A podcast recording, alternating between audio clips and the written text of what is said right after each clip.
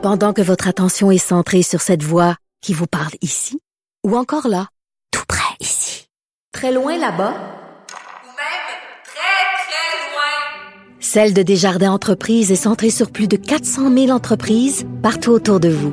Depuis plus de 120 ans, nos équipes dédiées accompagnent les entrepreneurs d'ici à chaque étape pour qu'ils puissent rester centrés sur ce qui compte, la croissance de leur entreprise.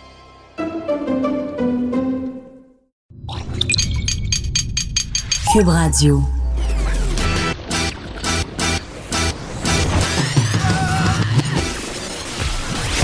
Pour elle, il n'y a jamais de mauvaise question.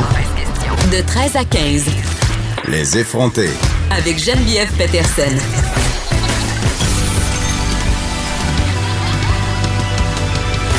Cube Radio. Salut tout le monde, j'espère que vous allez bien avec vous pour les deux prochaines heures. Plein de sujets d'actualité, des sujets brûlants. Évidemment, on va revenir sur le cas du procès d'Éric Salvaille. C'est le deuxième jour aujourd'hui des plaidoiries. Mais avant, avant, avant, avant, il faut que je vous dise un petit secret, la gang. Vous avez manqué par avoir d'animatrice. Et c'est pas une joke. J'ai littéralement manqué me tuer en m'en venant à la station.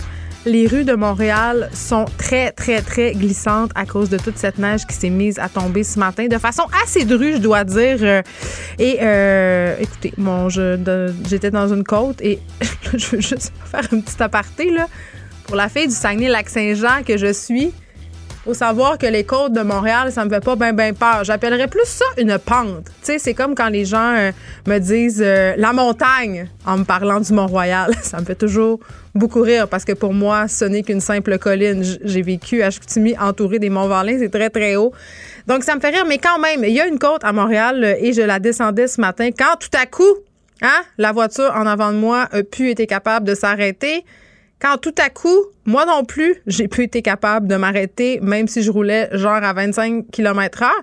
Je paniquais pas trop parce que je suivais les conseils euh, très, très, très utiles. D'ailleurs, je devrais envoyer un petit courriel après l'émission pour le remercier de mon collègue euh, Germain Goyer du guide de l'auto parce qu'il m'avait dit à un moment donné, euh, il était venu nous donner un cours de conduite hivernale ici à l'émission. Il m'avait dit, Geneviève, si tu perds le contrôle de ta voiture l'hiver et si tu dérapes, il faut que tu fixes le point où tu veux t'en aller.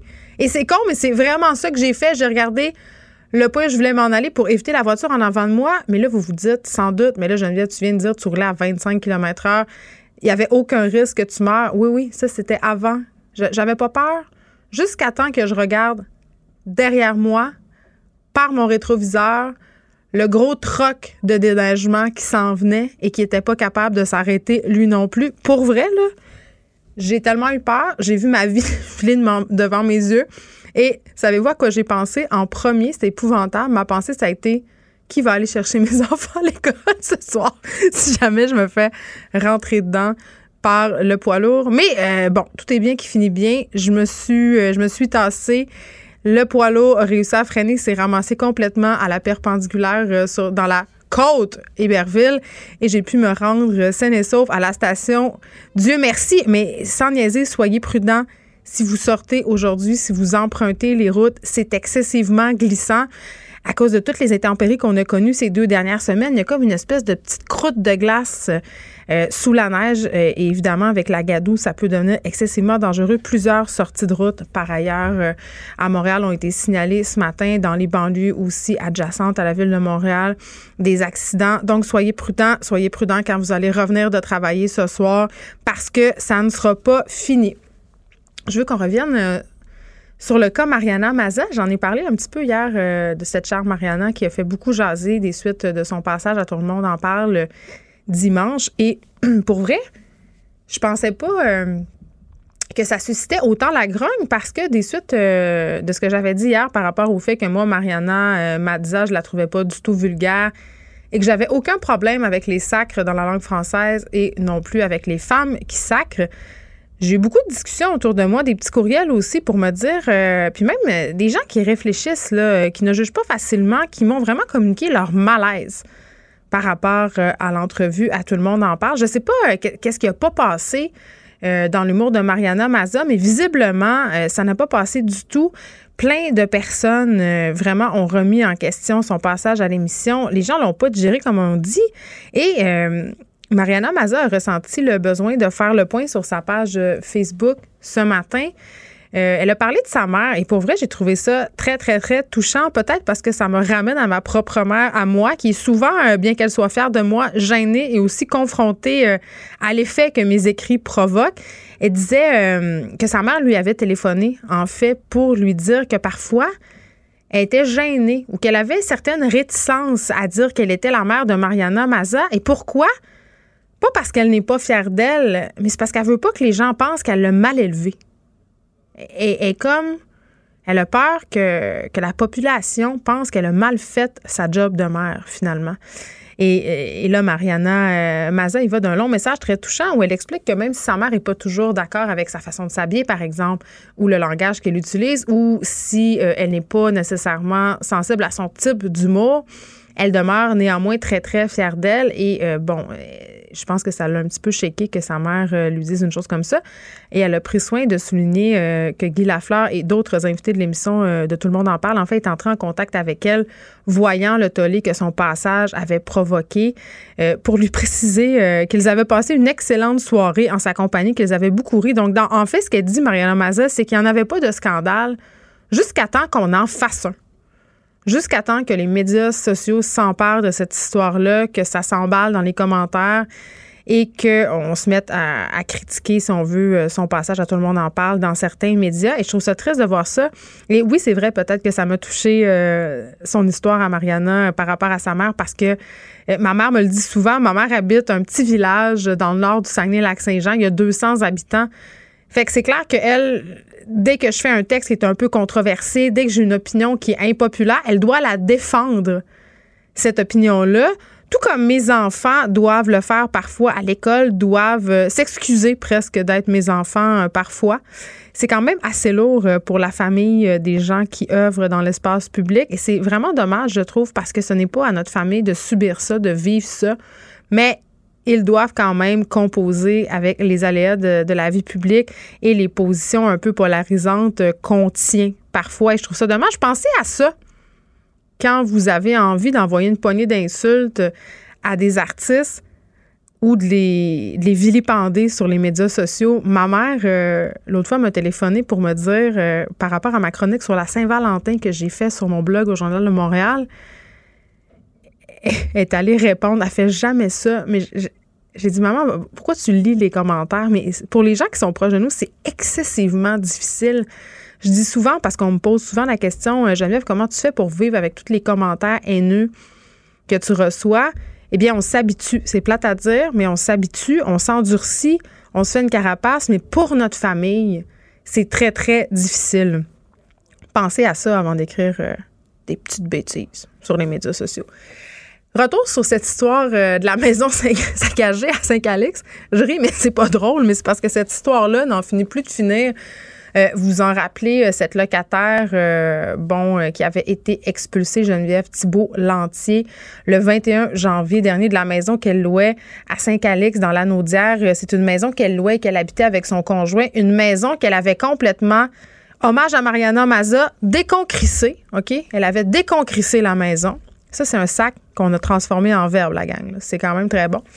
Donc, dans cette maison déconcrissée, elles habitaient, ils habitaient, ces, deux personnes-là, avaient enlevé les poutres de soutien, s'étaient attaqués à la toiture, avaient fait toutes sortes d'affaires. Bref, la maison est scrap et il y a tellement, euh, il y a tellement de travaux à faire que en ce moment, euh, c'est c'est le prix de la vente de la maison, le prix des travaux qu'il y a à mettre sur, cette maison-là. La, propriétaire de la maison, Nathalie Duchesne, évidemment, ne rentrera jamais dans son argent et ne pourra jamais, si on veut, récupérer ses pertes, se refaire quant à cette maison-là. Et là, euh, ce que je trouve, euh, c'était déjà pitoyable comme situation. Mais euh, Geneviève Thibault-Lantier a contesté son éviction du 21 janvier en disant écoutez, quand euh, ça a été le temps de nous présenter à la régie, euh, j'étais pas là, j'ai pas pu plaider ma cause. Donc, elle, plaidait en quelque sorte un vice de procédure, cette femme-là.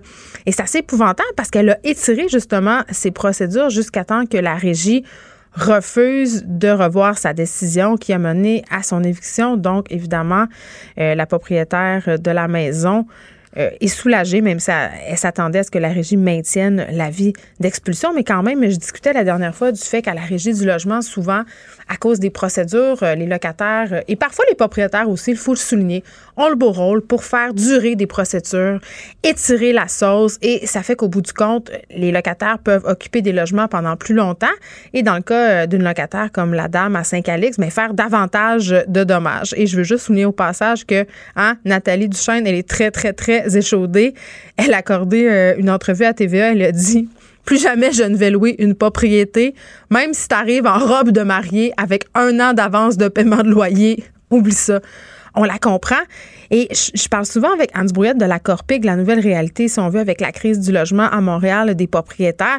Et pour vrai, des histoires comme ça, c'est rien pour motiver les gens à acheter des immeubles locatifs parce que non seulement c'est rendu très, très dispendieux de les rénover, on le sait, les coûts de rénovation ont explosé, excessivement difficile pour les propriétaires de rentrer dans leur argent et à la lueur de tout ça, en plus, on voit qu'à la régie du logement, ben, on profite, si on veut, des largesses, des failles dans le système pour étirer euh, les procédures. Donc, en tout cas, ça ne donne vraiment pas envie d'être propriétaire. Je vous ai dit qu'on parlerait euh, de l'affaire euh, Salvaille. On va en parler en deux temps. Parce que hier, quand on, on, discutait tout ça, parce que c'était le premier jour du procès, j'ai souligné un truc, puis je me suis dit, j'ai envie d'approfondir ça. Vous savez, dès que c'est sorti cette histoire-là d'Éric Salvaille en 2017, Bon, euh, ça a commencé à sortir un peu au compte-goutte et tout ça. Et là, ça a fini, euh, évidemment, euh, en justice avec le procès qu'on connaît, qu'on traverse en ce moment. Il y avait toute une discussion autour du consentement dans la communauté gay. autour aussi de cette culture-là, la culture gay par rapport à la sexualité. Et il y a beaucoup de personnes, j'entendais dire des gens, ah, mais là, écoutez, dans la culture gay, c'est commun, cette façon-là d'agir. Euh, c'est pas si grave que ça. Si vous étiez familier avec les codes de la culture gay, euh, vous verriez que ce que fait Éric Salvaille, euh, c'est vraiment... on peut pas juger ça sous le même, euh, avec la même loupe que dans, par exemple, la communauté hétérosexuelle. Et moi, à chaque fois que j'entendais ça, ça me faisait dresser le poil sur les bras, premièrement, parce que, évidemment, une agression sexuelle, c'est une agression sexuelle. Mais quand même, euh, dans la communauté gay, il y a l'air d'avoir un tabou puis un schisme aussi entre les générations par rapport à la question, justement, de l'agression sexuelle et du consentement. J'aurais avec moi des gens que j'ai déjà reçus ici euh, de l'organisme Réseau Alexandre Dumont-Blais et Brock Domville qui seront là. On aura une discussion autour de ces thématiques Et euh, pour approfondir un petit peu plus, sans faire de mauvais jeu de mots, euh, le procès d'Éric Salvaire, on aura l'avocat criminaliste euh, Walid Jazzy parce que ce qui ressort aujourd'hui des audiences et de la stratégie des avocats de la défense, c'est qu'on essaie, comme dans beaucoup de causes où on a des agressions sexuelles, de discréditer la victime par toutes sortes de stratagèmes. Et vraiment, je me pose la question, est-ce que est-ce qu'en ce moment, à la lueur de tout ce qu'on sait, euh, à l'heure où on pense à faire un tribunal spécial pour les questions d'agression sexuelle, à l'heure aussi où il y a plusieurs études qui nous démontrent que avoir des troubles de la mémoire, des trous, des incohérences, ça fait partie, c'est normal pour certaines victimes d'agression sexuelle, particulièrement euh, pour celles comme euh, qui, Alice Paquette, on a reçu vendredi, qui souffrent de choc post-traumatique. Est-ce est-ce que c'est encore une stratégie qui devrait être utilisée? Par les avocats de la défense pour discréditer une présumée victime. On aura Baptiste Zapirin aussi avec nous qui va nous parler euh, du projet au cœur euh, du conflit opposant la nation Wet'suwet'en à Tissi Énergie en Colombie-Britannique. Et on aura, et là je suis très contente, à 14 h une fille que j'aime beaucoup, que j'admire aussi énormément, qui signe aujourd'hui son premier roman. Rose Aimée Automne Témorin sera en studio avec nous pour nous parler de son livre. Il préférait les brûler. Je l'ai lu euh, en primaire. Je vous réserve euh, mon jugement pour tantôt, mais si je le réserve pour tantôt dans sa face, vous pouvez bien vous douter que j'ai aimé son livre. Steve Waterhouse sera là aussi euh, pour nous parler de cette brèche informatique nous venant du gouvernement fédéral. Un autre pierre sur l'édifice de mon scepticisme et du euh, du fait que, que je ne fais plus confiance à personne et que nos données personnelles se promènent un peu partout. Et on va parler euh, aussi d'un sujet euh, encore tabou, hein, contre toute attente. J'aurais pas pensé ça, mais force est d'admettre que c'est le cas. Les difficultés physiques et psychologiques qui suivent un accouchement, le tabou qui entoure, si on veut, le postpartum. Mais là, je parle pas de la dépression postpartum. Là. Ce que je veux dire, ce dont je veux parler, c'est de qu'est-ce qui se passe physiquement après qu'une femme ait accouché. Vous savez, là, il y a une publicité euh, qui devait passer aux Oscars, que la chaîne ABC a refusé de diffuser parce qu'on voyait justement une femme assise sur son bol de toilette là, derrière en sang. Et ça, ça avait l'air que c'était trop grand. On pouvait pas montrer ça. On pouvait pas montrer ça. Donc, tabou entourant euh, le corps de la femme postpartum. Mais finalement, comme à chaque mardi, on aura David Quentin qui va nous faire quelques suggestions de lecture en fin d'émission. Pendant que votre attention est centrée sur cette voix qui vous parle ici, ou encore là, tout près ici, très loin là-bas, Ou même très, très loin. Celle de Desjardins Entreprises est centrée sur plus de 400 000 entreprises partout autour de vous. Depuis plus de 120 ans, nos équipes dédiées accompagnent les entrepreneurs d'ici à chaque étape pour qu'ils puissent rester centrés sur ce qui compte, la croissance de leur entreprise.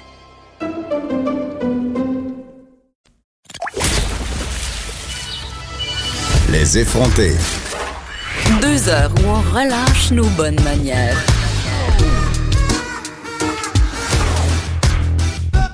Cube Radio. préjugés et tabous entourant euh, la question des agressions sexuelles entre hommes gays. J'avais envie qu'on parle de ça euh, et de mettre ça en parallèle, évidemment, avec l'affaire Salvaille, avec Alexandre Dumont-Blais, Brock Domville, qui sont co-directeurs euh, généraux de l'organisme Réseau qu'on connaît bien. On les a déjà reçus ici. Bonjour, les gars. Bonjour. Écoutez, je trouvais ça intéressant de partir de l'affaire Salvaille pour mettre en lumière, si on veut, toute la question du consentement et de cette fameuse, et là je mets des guillemets, culture sexuelle dans la communauté gay. Parce que ce qui est ressorti à travers euh, les années, parce que c'est quand même depuis 2017 qu'on a eu vent euh, des comportements problématiques qu'aurait eu M. Salvaille à travers les années, ce qui ressortait souvent dans les commentaires, euh, tant les commentaires... euh, publics de, de chroniqueurs ou de journalistes, euh, de discussions aussi qu'il y a eu autour de ça, mais aussi euh, dans, sur les médias sociaux, c'était que on s'énervait un peu pour rien, puis que c'était dans la culture gay de, par exemple, de montrer son pénis ou euh, d'avoir des comportements exhibitionnistes. Alexandre. Euh, une- Il c'est une- opinait pas du bonnet. C'est une très, très grande question, en fait. Puis ça, ça remet en lumière le travail de réseau. Il y a un an, on a lancé une campagne sur le consentement entre hommes. On en avait parlé ici, euh, notamment euh, dans la réflexion sur cette campagne. On se disait quelles seraient les conséquences, les impacts, les commentaires? Et effectivement, on nous a dit vous remettez en question, ben quoi, une culture qui est déjà là. Vous n'avez pas rapport, vous êtes moralisateur. Euh, mais pourquoi on a développé cette campagne? Qui remettait en question justement des comportements dans le milieu festif, toucher les fesses de quelqu'un, euh, envoyer des dick pics sur Grindr, euh, Grindr, c'est ce site de rencontres sexuelles. euh, comme Tinder, tout ouais. ça, mais entre hommes. Euh, aussi, dans les urinoirs, regarder à droite ou à gauche. Ça, c'est quoi? Pardon? Dans les urinoirs, regardez à droite ou à gauche? Regarder le pénis Oh! de son voisin. Euh, on voulait mettre en contexte des situations qui étaient banalisées depuis longtemps et qui étaient, dans le fond, cette culture sous-jacente que c'est comme ça dans les bars gays. Donc, ce qu'on a observé comme commentaire après, c'est justement cette question de, ben non, mais c'est comme ça. Puis, euh, il y a des gens qui nous ont dit enfin on en parle, enfin on remet en question ces comportements-là qui, entre guillemets, semblent être ancrés et qu'on doit accepter. Euh, évidemment, il faut faire attention. Ce qui est allégué comme euh, geste euh, dans, dans le procès en cours, nous, on laisse évidemment la justice faire son travail. Je pense qu'il faut faire attention. Tout le monde peut avoir des comportements qui sont erratiques, euh, qu'on soit gay ou pas, qu'on soit hétéro ou pas, ou Surtout peu dans les bars, euh, il y a eu aussi au sein de la communauté hétéro des comportements qui ont été largement remis en question. Là, tu sais, te donné l'exemple, euh, Alexandre, de quelqu'un qui attrape la fesse d'une autre personne Mhm. présente. Ça, ce n'est pas seulement l'apanage des de la communauté gay. Non. Ça s'est vu. euh, je l'ai vu. Je l'ai vécu. Exact. Puis j'en parlais avec euh, mon collègue Brock. Ce qui est différent, en fait, c'est que le consentement entre personnes ou euh, la question de la violence sexuelle, je pense que c'est une question sociale au niveau de la société. Mais comment le consentement ou les dynamiques de violence vont se vivre entre hommes, c'est différent. Euh, Ouais, complètement.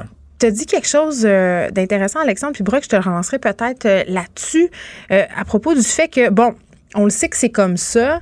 Euh, on est, euh, vous avez souligné que pendant que vous avez fait votre campagne consentement, les gens ont dit, en fait, on en parle. Parce que l'affaire là-dedans, c'est que c'est pas parce que c'est comme ça que c'est correct. Exactement. Ouais, je pense que cette impression que les choses euh, sont plus admissibles dans les communautés, etc., Ouais. ça n'aide pas les victimes euh, de violences entre hommes non plus. Cette impression que il faut accepter quand on a vécu de la violence, ça fait que la personne va ne peut-être pas en parler, ne va peut-être pas aller chercher de l'aide. Donc, ça renforce des, des choses négatives dans la communauté elle-même. Euh, je pense qu'une des différences, on parlait de ça tantôt, c'est que la, beaucoup des droits gays se sont faits comme à travers le, le, la possibilité de, de, vivre sa sexualité plus visiblement, euh, le, le, droit d'avoir de, des lieux de rencontres entre hommes. Fait qu'il y a cette idée de in your face, mm -hmm. un peu, euh, qui peut-être euh, tributaire ah, ouais, des années un, 70. Ouais, c'est ça. Dans un certain moment dans l'histoire, c'était super important. C'était, euh, c'était même politique et, et nécessaire. On peut, ouais. on peut, être, on peut voir ça comme étant ouais, très aidant pour la communauté. Mais comme tu viens de dire, ça ne veut pas dire que euh, le consentement le, ou le manque de consentement, c'est, c'est, c'est OK. Mais Alexandre Dumont, est-ce que justement la lueur euh, de ce qu'on vient de dire parce que je sens quand même qu'il y a un certain schisme entre les hommes gays d'un certain âge et les plus jeunes par rapport aux perceptions de ces affaires-là. La communauté semble un peu déchirée. Euh, c'est vrai. En fait, faut pas généraliser, mais dans les commentaires qu'on a lus de, dans nos campagnes, ouais. clairement, si on se fie aux photos qu'on voyait des profils, c'est pas scientifique du tout, mais clairement, les propos en des personnes qui avaient l'air relativement plus jeunes et relativement plus âgées, les propos souvent étaient très opposés. D'où de la présence et, et d'avoir vécu une culture différente qui a évolué beaucoup. Aussi, il y a eu un éclatement d'espaces LGBT à Montréal. Hein. Tous les, les, espaces LGBT friendly ne sont, pas, ne sont plus juste sur Sainte-Catherine dans le village. Dans le village, Donc, euh, les les, les, les, nouvelles générations vont ailleurs, ça s'est éclaté. Donc, cette culture, euh, elle a évolué dans le temps, mais les gens, évidemment, quand, tu vis ton homosexualité à 18 ans, tu as vécu dans un certain contexte historique, c'est une chose. Aujourd'hui, c'est autre chose. Donc oui, il y a un clash, c'est clair, faut le nommer. Euh, L'autre chose aussi, c'est quand on parlait de entre hommes, comment ça se passe, comment ça peut être perçu par des personnes hétéros, c'est que faut pas oublier une chose, c'est que euh, quand on est, on est, on apprend qu'on est gay plus tard, on vit des expériences, on est quand même dans un espace hétéronormatif, on, on introduit le rôle normalement accordé à la femme et à l'homme et on grandit avec ça. Puis quand bon, on, on s'émancipe, on, je deviens un homme gay. Dans mes rapports avec euh, avec un chum, avec une date, tout ça, j'ai quand même intériorisé pendant longtemps cette hétéronormativité les, les rôles attribués ouais. et quels sont les rôles euh, encore et c'est des clichés que j'espère qu'on va déconstruire à attribuer à l'homme. Mais c'est celui en général d'être un agresseur ou celui de vouloir chercher la, la sexualité. Oui, euh, Donc, il y a ce préjugé là que chez les hommes gays c'est très, très sexuel, puis la fidélité ouais. n'existe pas. Comme moi que... le disais, il y a eu une, une émancipation sexuelle en, en, lien avec les droits, c'est vrai, mais entre deux gars, euh, c'est pas vrai que les deux, c'est des agresseurs qui ne veulent que du sexe. Donc, euh, cette idée qu'entre gars, c'est comme ça que ça se passe et que ça doit se passer comme ça est liée, à mon avis, à une intériorisation des rôles qu'on attribue souvent aux hommes et ça crée toute la problématique d'aller en parler et d'être étiqueté comme des gars qui cherchent du sexe tout le temps. Quand on va dans des bars, on peut peut-être voir ça, mais c'est pas tous les gays qui vont dans les bars à chaque semaine pour avoir la sexualité ou dans d'autres milieux. Donc, quand on ramène à c'est comme ça entre gays, ça doit être comme ça, ben c'est ce qu'on veut déconstruire avec les campagnes qu'on a faites et les services qu'on veut offrir dans les prochains mois. Donc, ce que vous diriez, les gars, c'est qu'au sein des, de la communauté gay, les perceptions par rapport aux gestes à caractère sexuel sont en train, bon an, mal an, quand même de, de se transformer pas mal. Là. Oui, je pense que comme au niveau de la culture plus général, il y a, on en parle plus dans, les, dans les communautés gays que dans les communautés hétérosexuelles. Mais tu disais tantôt, Brock, quand même qu'au sein des couples ou même euh, des gens qui sont pas en couple mais qui ont des relations sexuelles entre eux, euh, la question des agressions sexuelles euh, demeurait tabou. Pourquoi? C'est lié à, à, tout ce que Alex vient d'écrire sur la masculinité. Je pense que, que les mêmes choses qui font que un homme hétérosexuel qui se ferait agresser aurait peut-être une hésitation d'en parler parce que euh, c'est tous les stéréotypes du genre, un homme fort, un homme peut pas se faire. Oui, puis aussi, si je me suis fait agresser par un homme, est-ce que ça te fait moi un gay? Ouais. La masculinité toxique. 100 mm -hmm. ouais. Okay. Donc, euh, ça, ouais, ça, ça crée une hésitation d'en parler, d'aller chercher de l'aide. Donc, euh, je pense que tous les, les le, le, peu nombre de chiffres qu'on a sur la, la, la à, à, quel point la violence existe dans les communautés gays. Je pense que, les, que c'est sous-estimé, c'est sous-reporté. Euh, on sait vraiment pas. Violence sexuelle, mais aussi violence conjugale, dans oui, une certaine mesure, existe ouais. autant violence que. Violence psychologique, tout ce qui est abus, euh, toutes les formes de violence que la violence peut prendre. C'est c'est vraiment quelque chose qui est sous-estimé, je pense, dans nos communautés. puis déjà, dans un contexte hétéro, quand un homme va vivre la violence, souvent on entend, ben, va aller voir la police, ça sera pas pris au sérieux. Ben, c'est un peu le, le- le même cliché quand c'est entre deux hommes, tu sais, ben, voyons donc, euh, tu voulais qu'il se passe ça ou tout ça, tu sais. C'est- C'est c'est encore là, ce cliché-là. Mais d'ailleurs, dans le procès euh, Salvaille, en ce moment, on lit euh, des comptes rendus, ça sort euh, presque en temps réel euh, sur Twitter. Ça revient souvent, ça. Voyons, tu vas vouloir, tu voulais, euh, tu Ben, vas je- que je vais t'avoir. Mais je reviens à ce que je disais tantôt. Pourquoi? Parce que en général, l'homme est celui qui veut la sexualité, qui, qui, qui la cherche. Donc, l'autre présume que c'est ce qu'il cherche. Après, on n'est pas dans la tête des gens. Euh, Il y a peut-être d'autres raisons qui expliquent ça. faut pas non plus généraliser, je pense, à partir d'une situation ou d'une personne. C'est dangereux euh, de faire ça. Mais si on parle de façon générale, euh, moi, je pense qu'on revient à des rôles qu'on attribue à des gens, puis il faut déconstruire ça, dans le fond, avec l'éducation, puis la sensibilisation. Puis faut, faut, faut, je le rappelle à chaque fois que je peux, au Québec, l'éducation de la sexualité, là, dans les écoles, il y en a pas beaucoup. Il y a un projet pilote en ce moment, mais Ouais. pendant longtemps. Puis encore là, on parlait des TSS, puis de VIH, puis de, de, de, de MTS, puis tout ça, mais est-ce qu'on parle de consentement, puis d'éducation euh, plus sociale à- au rapport à l'autre? C'est supposé être dans la nouvelle mouture euh, des cours de CR. euh, J'ai hâte de voir ça. Ben, puis comment, oui, puis je partage largement le scepticisme que j'entends dans ta voix. Mais, mais ce que je voulais qu'on retienne par rapport à votre intervention, les gars, c'est quand, quand il est question de consentement et d'agression, les mêmes règles s'appliquent. Le consentement, c'est le même pour tous. Et d'ailleurs, ce soir, euh, Fierté Montréal organise un panel euh, auquel vous participez chez Réseau sur le consentement et les violences entre hommes. Ça commence à 18h au Centre Saint-Pierre à Montréal. Exact. Donc, euh, c'est l'occasion pour nous de revenir dans ce panel avec Fierté Montréal sur nos campagnes, puis aussi de, de dire, OK, après un an d'observation avec ce qui se passe en ce moment dans les médias, parce que veut, veut pas, tous les gars de la communauté doivent suivre un peu le dossier Ben, ou en bien tout cas sûr. en parler. Donc, on veut créer des échanges, un débat pour dire, on s'en va avec ça de façon positive et constructive, parce qu'on veut surtout pas être moralisateur. Ni entretenir les préjugés. Exactement, non. Donc, c'est délicat, mais on pense que on a créé l'espace il y a un an. Là, la parole va être dans la salle pour les gens qui veulent échanger avec nous. Donc, c'est un rendez-vous à 18h au Centre Saint-Pierre. Alexandre Dumontblais, merci Brock Domville, co-directeur généraux de l'organisme Réseau. Merci. Merci. Pendant que votre attention est centrée sur cette voix qui vous parle ici, ou encore là, tout près ici, très loin là-bas, Ou même très, très loin. Celle de Desjardins Entreprises est centrée sur plus de 400 000 entreprises partout autour de vous. Depuis plus de 120 ans, nos équipes dédiées accompagnent les entrepreneurs d'ici à chaque étape pour qu'ils puissent rester centrés sur ce qui compte, la croissance de leur entreprise. Écrivaine, Blogueuse. scénariste et animatrice. Geneviève Peterson. La Wonder Woman de Cube Radio. Euh, continuons dans la lancée à propos euh, de l'affaire Éric Salvaille, euh, deuxième jour de son procès. J'avais envie qu'on parle avec un avocat criminaliste de cette stratégie qui consiste à discréditer une présumée victime d'agression ou d'harcèlement sexuel en cours. Il est au bout du fil, maître Walid Ejazi. Bonjour. Bonjour. Écoutez, euh, discréditer une présumée victime dans un cas de harcèlement ou d'agression sexuelle, c'est une technique utilisée par les avocats de la défense. On la voit souvent. On le voit euh, dans le cas de M. Salvaille aussi. On dit souvent, t'aurais pu faire ci, t'aurais pu faire ça. Pourquoi Oui. on veut on veut aller là à tout prix? Moi, j'ai toujours j'ai un petit malaise. Oui, ben là, euh, le malaise vient du fait que ce soit une cause euh, d'ordre sexuel, mais pas que Ouais. ce soit une cause de, de, de un crime sexuel ou n'importe quel autre crime. Lorsque on, euh, quelqu'un fait l'objet d'une accusation, alors c'est l'État qui porte les accusations au nom de la collectivité, mais c'est fondé sur une plainte de quelqu'un qui dit ben un- il, a, il, a, il a commis un crime sur ma personne. Alors le, le défendeur est en droit d'attaquer les allégations de la personne qui l'accuse là, c'est c'est c'est à la base. Alors l'idée c'est de discréditer. Ben là, je veux dire, là je parle dans l'abstrait et je connais pas les particularités ou la stratégie d'Éric Salvaille et on ne sait pas si lui va éventuellement témoigner, amener Oui. sa propre version. Il n'est pas obligé de le faire. Il y a un droit au silence là. Alors avant de, de prendre la décision de témoigner pour sa propre défense, d'amener une autre version, amener sa propre preuve, on, on, on cherche euh, euh, en défense à attaquer la preuve de la poursuite.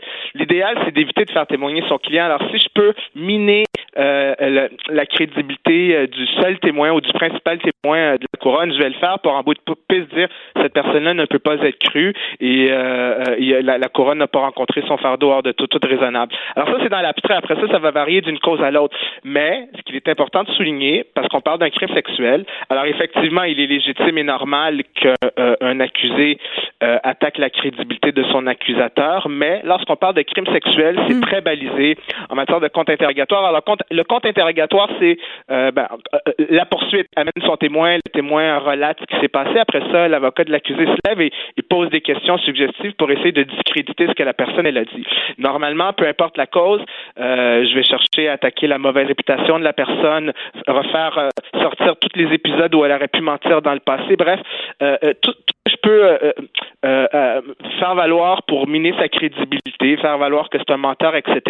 Je vais le faire. Mais en crime, en matière de crime sexuel, la loi, elle, encadre énormément les comptes interrogatoires de, plaignants.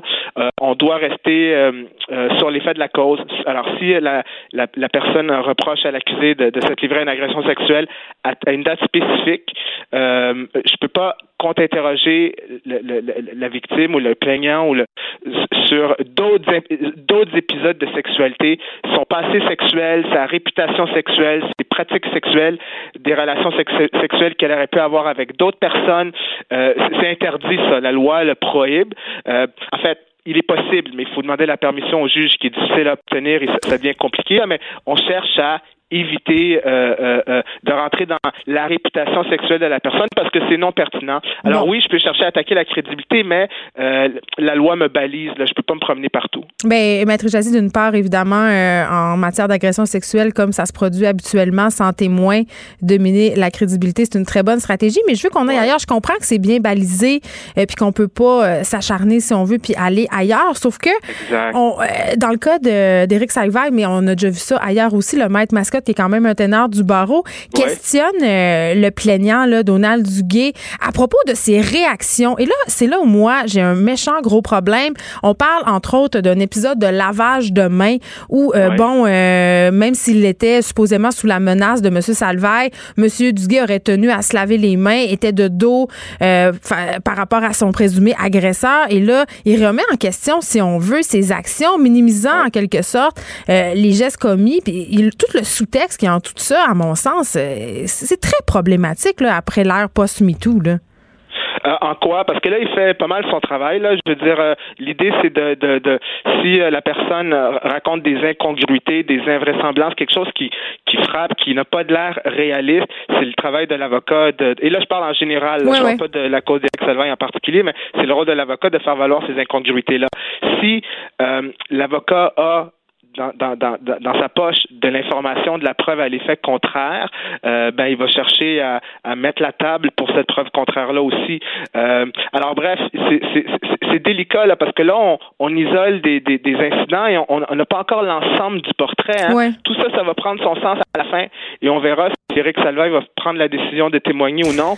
Mais euh, mais euh, un élément qui semble ressortir du compte interrogatoire, c'est euh, pourquoi a-t-il pas porté plainte euh, à la première occasion disponible? Ça, je sais pas où il veut s'en aller avec ça, mais j'imagine qu'il sait euh, qu'en matière d'agression sexuelle, il n'y a pas de délai de prescription et que ça arrive souvent que les victimes portent plainte des années après. Ben oui, ben tout à fait. C'est-à-dire que fut un temps où anciennement il y avait cette il y avait cette exigence que la plainte soit spontanée. On était sous l'impression qu'il mm. fallait que la plainte soit contemporaine à l'agression pour qu'elle soit crédible, pour pas laisser le temps à la personne de fabriquer une histoire, etc. La loi, la Cour suprême, depuis longtemps, a aboli cette exigence-là euh, parce que pour des raisons naturelles, il y a une multitude de raisons qui peuvent faire en sorte qu'une personne est incapable d'aller porter plainte, qu'elle a le courage de le faire que plusieurs décennies plus tard. Mm. Alors, ça a été aboli, ça. La, alors, ce n'est plus une exigence formelle. Alors, c'est pas une condition sine qua non à la réception de la plainte. Mais ici, peut-être qu'il cherche à, discréditer en disant bon ben vous l'avez pas fait. Alors, alors c'est pas une condition obligatoire pour que la plainte soit reçue, mais n'ayant pas été faite, l'avocat de la défense cherche à exploiter un petit peu cette dimension-là. Encore une fois, on va voir à la fin c'est quoi c'est quoi qu'il cherche à faire avec ça. Maître Jazzy, euh, j'ai une question peut-être naïve, mais tout de même, Ouais. euh, bon, euh, dans ce cas-là, comme dans plusieurs cas, on essaie de soulever justement des trous dans les témoignages, des incongruités, euh, des contradictions même. Et puis on est dans une discussion en ce moment où on pense, on le sait, là, les juges vont devoir suivre une formation pour juger des cas d'agression sexuelle, des cas de harcèlement. On pense même à faire peut-être une cour spéciale pour entendre ces causes. Est-ce que selon vous, euh, les avocats devront revoir leur façon de faire, leur technique d'interrogation? Euh, je- je- je- la, bonne foi, c'est jamais. la- la- la- en tout cas, je parle pour le district de Montréal. Les juges sont de, de- de très haut niveau, très grande Mm. qualité. La cour s'est énormément rajeunie.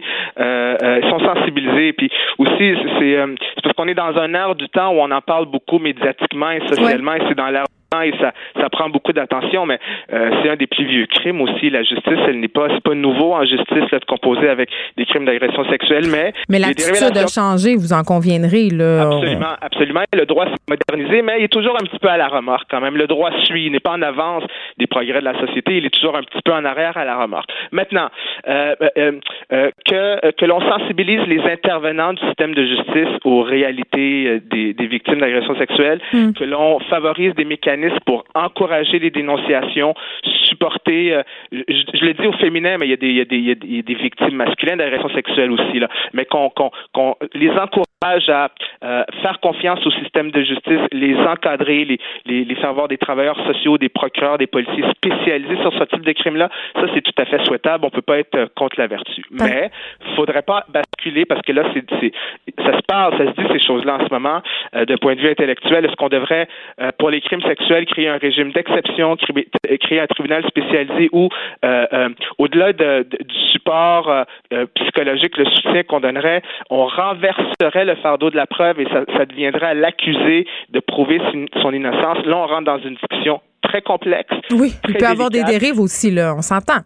Et on veut pas tomber dans l'autre extrême où Ouais. on met de côté pour les crimes d'agression sexuelle parce que c'est à la mode d'en parler en ce moment, mettre de côté la, la présomption d'innocence et sur Ouais. la foi d'une simple allégation que l'accusé euh, n'ait plus son droit au silence et qu'il se retrouve obligé de, de, de, de prouver son innocence. Là, ça, ça serait, ça serait un régime, euh, comme on, qu'on dit, inquisitorial. Ça violerait la charte. Ça serait très, très, très problématique. Mais je pense pas qu'on se, c'est, on en parler, mais je pense pas que les législateurs vont se rendre là.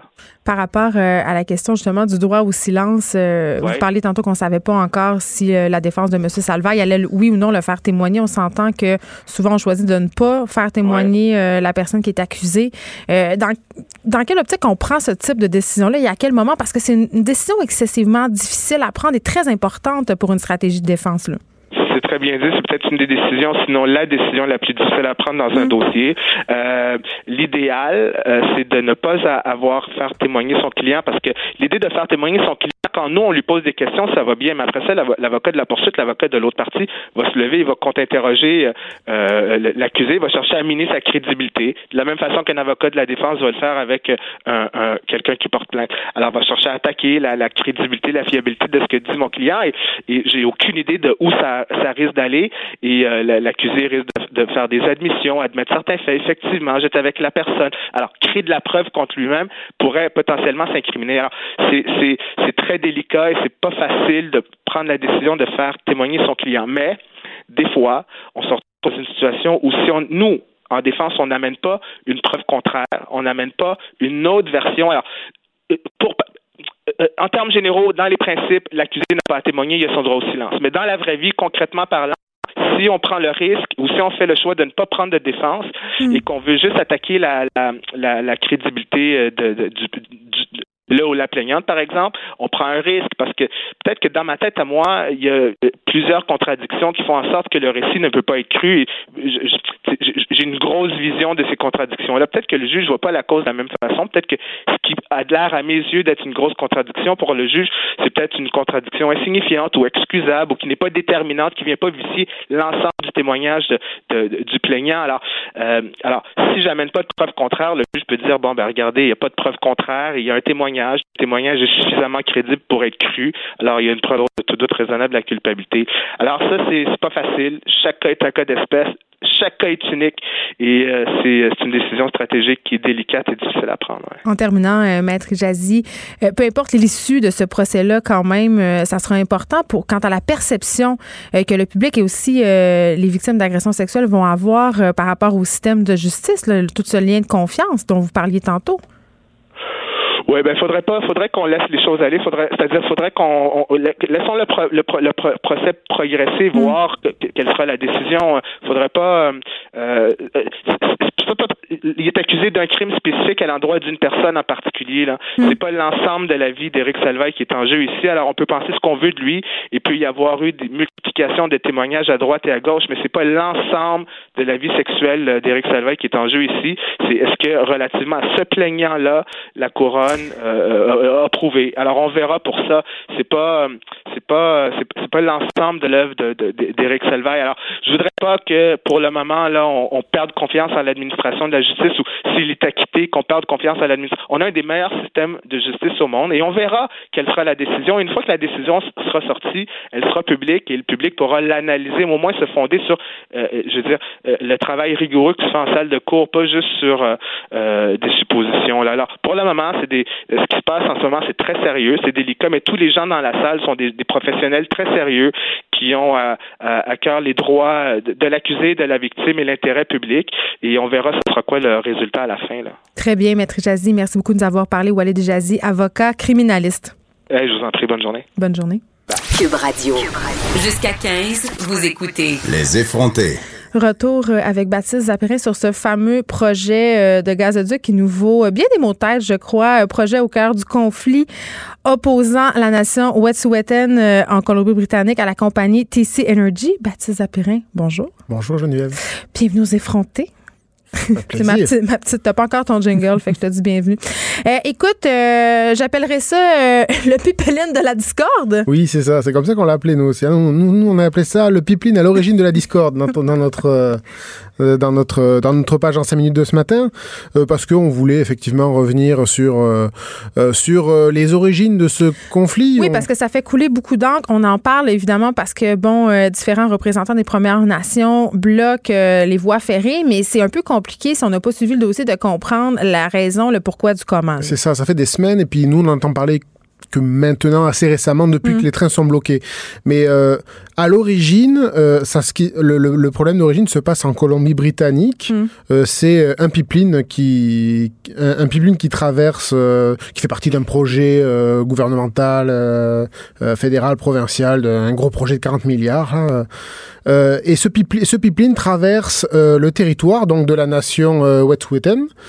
Euh, le promoteur TC Energy donc euh, a déterminé un tracé euh, pour ce pipeline en disant avoir l'accord des conseils de bande de, de la nation Wet'suwet'en. Oui, d'ailleurs, euh, on les aurait rémunérés quand même euh, pour compenser le fait qu'on allait traverser leur territoire. Oui, mais le, prob- le problème finalement, c'est surtout euh, que c'est finalement un problème assez euh, assez ancien, c'est que euh, ces chefs de ces, ces conseils de bande qui donc euh, qui donc ont approuvé approu- approuvé ce, ce tracé, ce sont des institutions qui ont été qui ont été créées par la loi sur les Indiens en 1876. Donc c'est une institution euh, fédérale, si on veut, donc gouvernementale. euh, qui est quand que- même assez remise en question par plusieurs représentants des Premières Nations. c'est ça, et parce que parce que à côté de ça, euh, il y a ce qu'on appelle les chefs héréditaires, euh, qui sont, dont eux sont des chefs, souvent souvent ce sont des chefs qui sont ils quittent leur, leur légitimité de, euh, de leur lignée, de famille. Bon, c'est un système traditionnel. Puis bon, ça dépend des nations. Il y a des dans d'autres nations, ces chefs ont fini par être euh, par être euh, dans- par être élus eux aussi. Enfin, Ouais. Ce que je veux dire, c'est qu'au final, euh, il y a une, euh, il peut y avoir des mésententes entre ces différents dirigeants. Oui, puis on dit souvent, euh, Baptiste Zapérin, qu'on invite à la discussion concernant justement l'utilisation des territoires non cédés ou des deals, si on veut, comme ceux des gazoducs, les mauvaises personnes. C'est-à-dire qu'on va inviter les gens euh, qui ont été euh, élus euh, au conseil de bande des suites de la loi sur les Indiens, qui est une loi, je souligne au passage, qui est vraiment très abusée. Mais là, c'est moi qui le dis. C'est ça, et c'est- pour ça aussi que ces conseils de bande ne font pas l'unanimité, c'est que, ben, y compris donc chez, chez, les, chez les autochtones, c'est que certains des autochtones qui critiquent ça disent que ces chefs de bande, ben, ils ont des comptes à rendre au gouvernement. Donc, euh, ils sont pas nécessairement, euh, ils vont pas nécessairement avoir le, le même point de vue que d'autres euh, autochtones au sujet Ben, de l'exploitation de leur territoire. C'est ce- en fait ce qu'on leur reproche, et je dis pas que c'est c'est le cas de tous, mais c'est que certains représentants de ces conseils de banque sont littéralement à la solde du gouvernement et bénéficient d'importants bénéfices en disant oui à ce type de projet. Parce que, bon, il y a eu compensation, mais ce qu'on soulève en ce moment, c'est que la nation Wet'suwet'en, qui par ailleurs a proposé un trajet alternatif à, à l'entreprise de Oui. TC Energy, Et qui été euh, refusé. euh, exactement, c'est que quand même, euh, on, ce gazoduc-là aurait des impacts majeurs sur les territoires de pêche au point de vue écologique. euh. Ça, ça traverse, c'est ce que disent justement les chefs héréditaires, c'est que ce, ce pipeline, il traverse des territoires donc, écologiquement vierges, soit des territoires écologiquement vierges, donc déjà en soi, c'est un problème parce que euh, on avait parlé, euh, c'est du gaz naturel là, qui Ouais. va passer, et on sait que s'il y a une fuite de méthane, c'est ce qui peut arriver.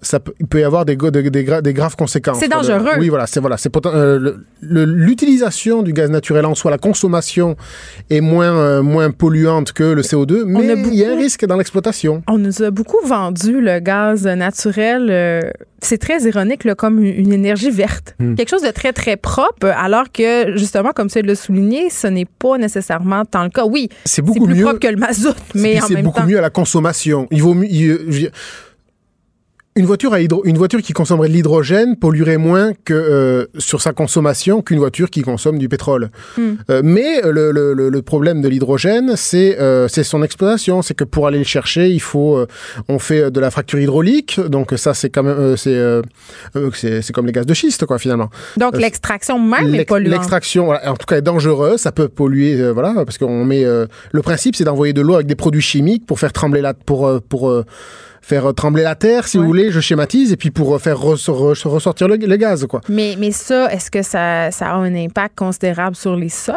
Ça peut, ben ça, ça peut, oui, parce que ça ramollit, ça ramollit les sols. Ça les, enfin, ça les, ça les fragilise, puisque c'est le principe de la fracturation. Hein, ça fracture le sol, donc ça le fragilise. Donc, euh, euh, ben, certains pensent que ça, euh, que ça augmente les risques de, de, de, de, de séisme, de tremblement de terre. En, en, en envoyant l'eau et ses produits chimiques ou en faisant remonter les gaz, il y a des risques aussi que euh, de, de polluer la nappe phréatique. Mm. C'est pas automatique, mais il y a des risques. Euh, Oui, puis on, on balaie un peu ces risques-là sous le tapis euh, dans la discussion en faisant miroiter justement ces profits mirobolants. Parce que les, ceux qui sont pro-pipeline quand même le disent et c'est vrai. Quand, quand on passe comme ça un pipeline dans- sur un territoire, ça vient avec un nombre considérable d'emplois. Par ailleurs, j'en parlerai tantôt avec Exactement. Marco à 14h30. Mais euh, l'emploi, revitalisation économique, ce sont des arguments quand même qui sonnent comme de la musique aux oreilles euh, de certaines administrations et beaucoup de la population parce que sur ces territoires-là, Eh on, oui. on va pas se le cacher, il y a du chômage, il y a de la désolation. Donc, c'est difficile pour les populations de, de refuser malgré les impacts dont on discute depuis tantôt. C'est difficile, voilà. Mais il y a ces enjeux écologiques, il y a les enjeux culturels. Là, pour le coup, ce pipeline passe devant, passe sur, euh, par exemple, sur un site de, sur des sites de, euh, je vais dire, pas de, pas de funérailles, de, de sépulture. Euh, y a, y a, y a Oui, est-ce qu'on les délocalise? Est-ce qu'on les relocalise? Ben, Ah ben non, pour l'instant, ben, c'est parti pour que les bulldozers viennent et, Ah, et ça, super. ça gâche tout. Ça, c'est Euh, respectueux. mais c'est ça. Et euh, donc, c'est sûr qu'il y a ces emplois, tout ça, mais euh, je prends souvent la comparaison. Qu'est-ce qu'au- qu'est-ce qu'on dirait au Québec si euh, la reine d'Angleterre venait nous dire oui, mais on va faire passer un pipeline sur euh, le cimetière du Mont-Royal. Euh, Puis, tu sais, ben, en ce moment, bon, euh, les membres des Premières Nations euh, qui manifestent et font des blocus euh, sur les voies ferrées du Canada, ça, ça fait suer bien du monde. Mm. Puis, on a l'impression aussi, en même temps, euh, comme ça se passe très, très loin, que c'est un peu un problème qui nous concerne pas. Mais euh, le- oui, ben ce qu'il y a, c'est que c'est il y a eu toute une solidarité autour de ça. Et puis euh, ça ne nous concerne pas, mais euh, on parle du Canada, donc il y a un gouvernement fédéral. Oh, mais c'est l'autre bout. C'est l'autre bout, oui, c'est un, c'est un- c'est un grand pays là. Puis, ça s'en Euh, vient, ça s'en vient, ça va s'en venir chez nous. Voilà la, la, la, preuve, la preuve qu'il y a des répercussions, c'est qu'au final, il suffit de d'un mouvement de solidarité pour que pour Mm. qu'on réalise que des gens que des gens soutiennent ici. Puis euh, je veux dire, il y, a- il y a eu le, le le problème qu'il y a eu en Colombie-Britannique Mm. euh, sur un, un, pi- un pipeline qui est contesté. On l'a eu ici au Québec, on en a parlé il y a peut-être deux ou trois semaines avec le pipeline euh, qui, qui doit aller jusqu'à Saguenay. Euh, Le fameux euh, euh, pipeline de GNL. oui, là. qui doit transporter du gaz, du gaz naturel Oui, lui puis aussi. qui d'ailleurs divise la population en ce moment.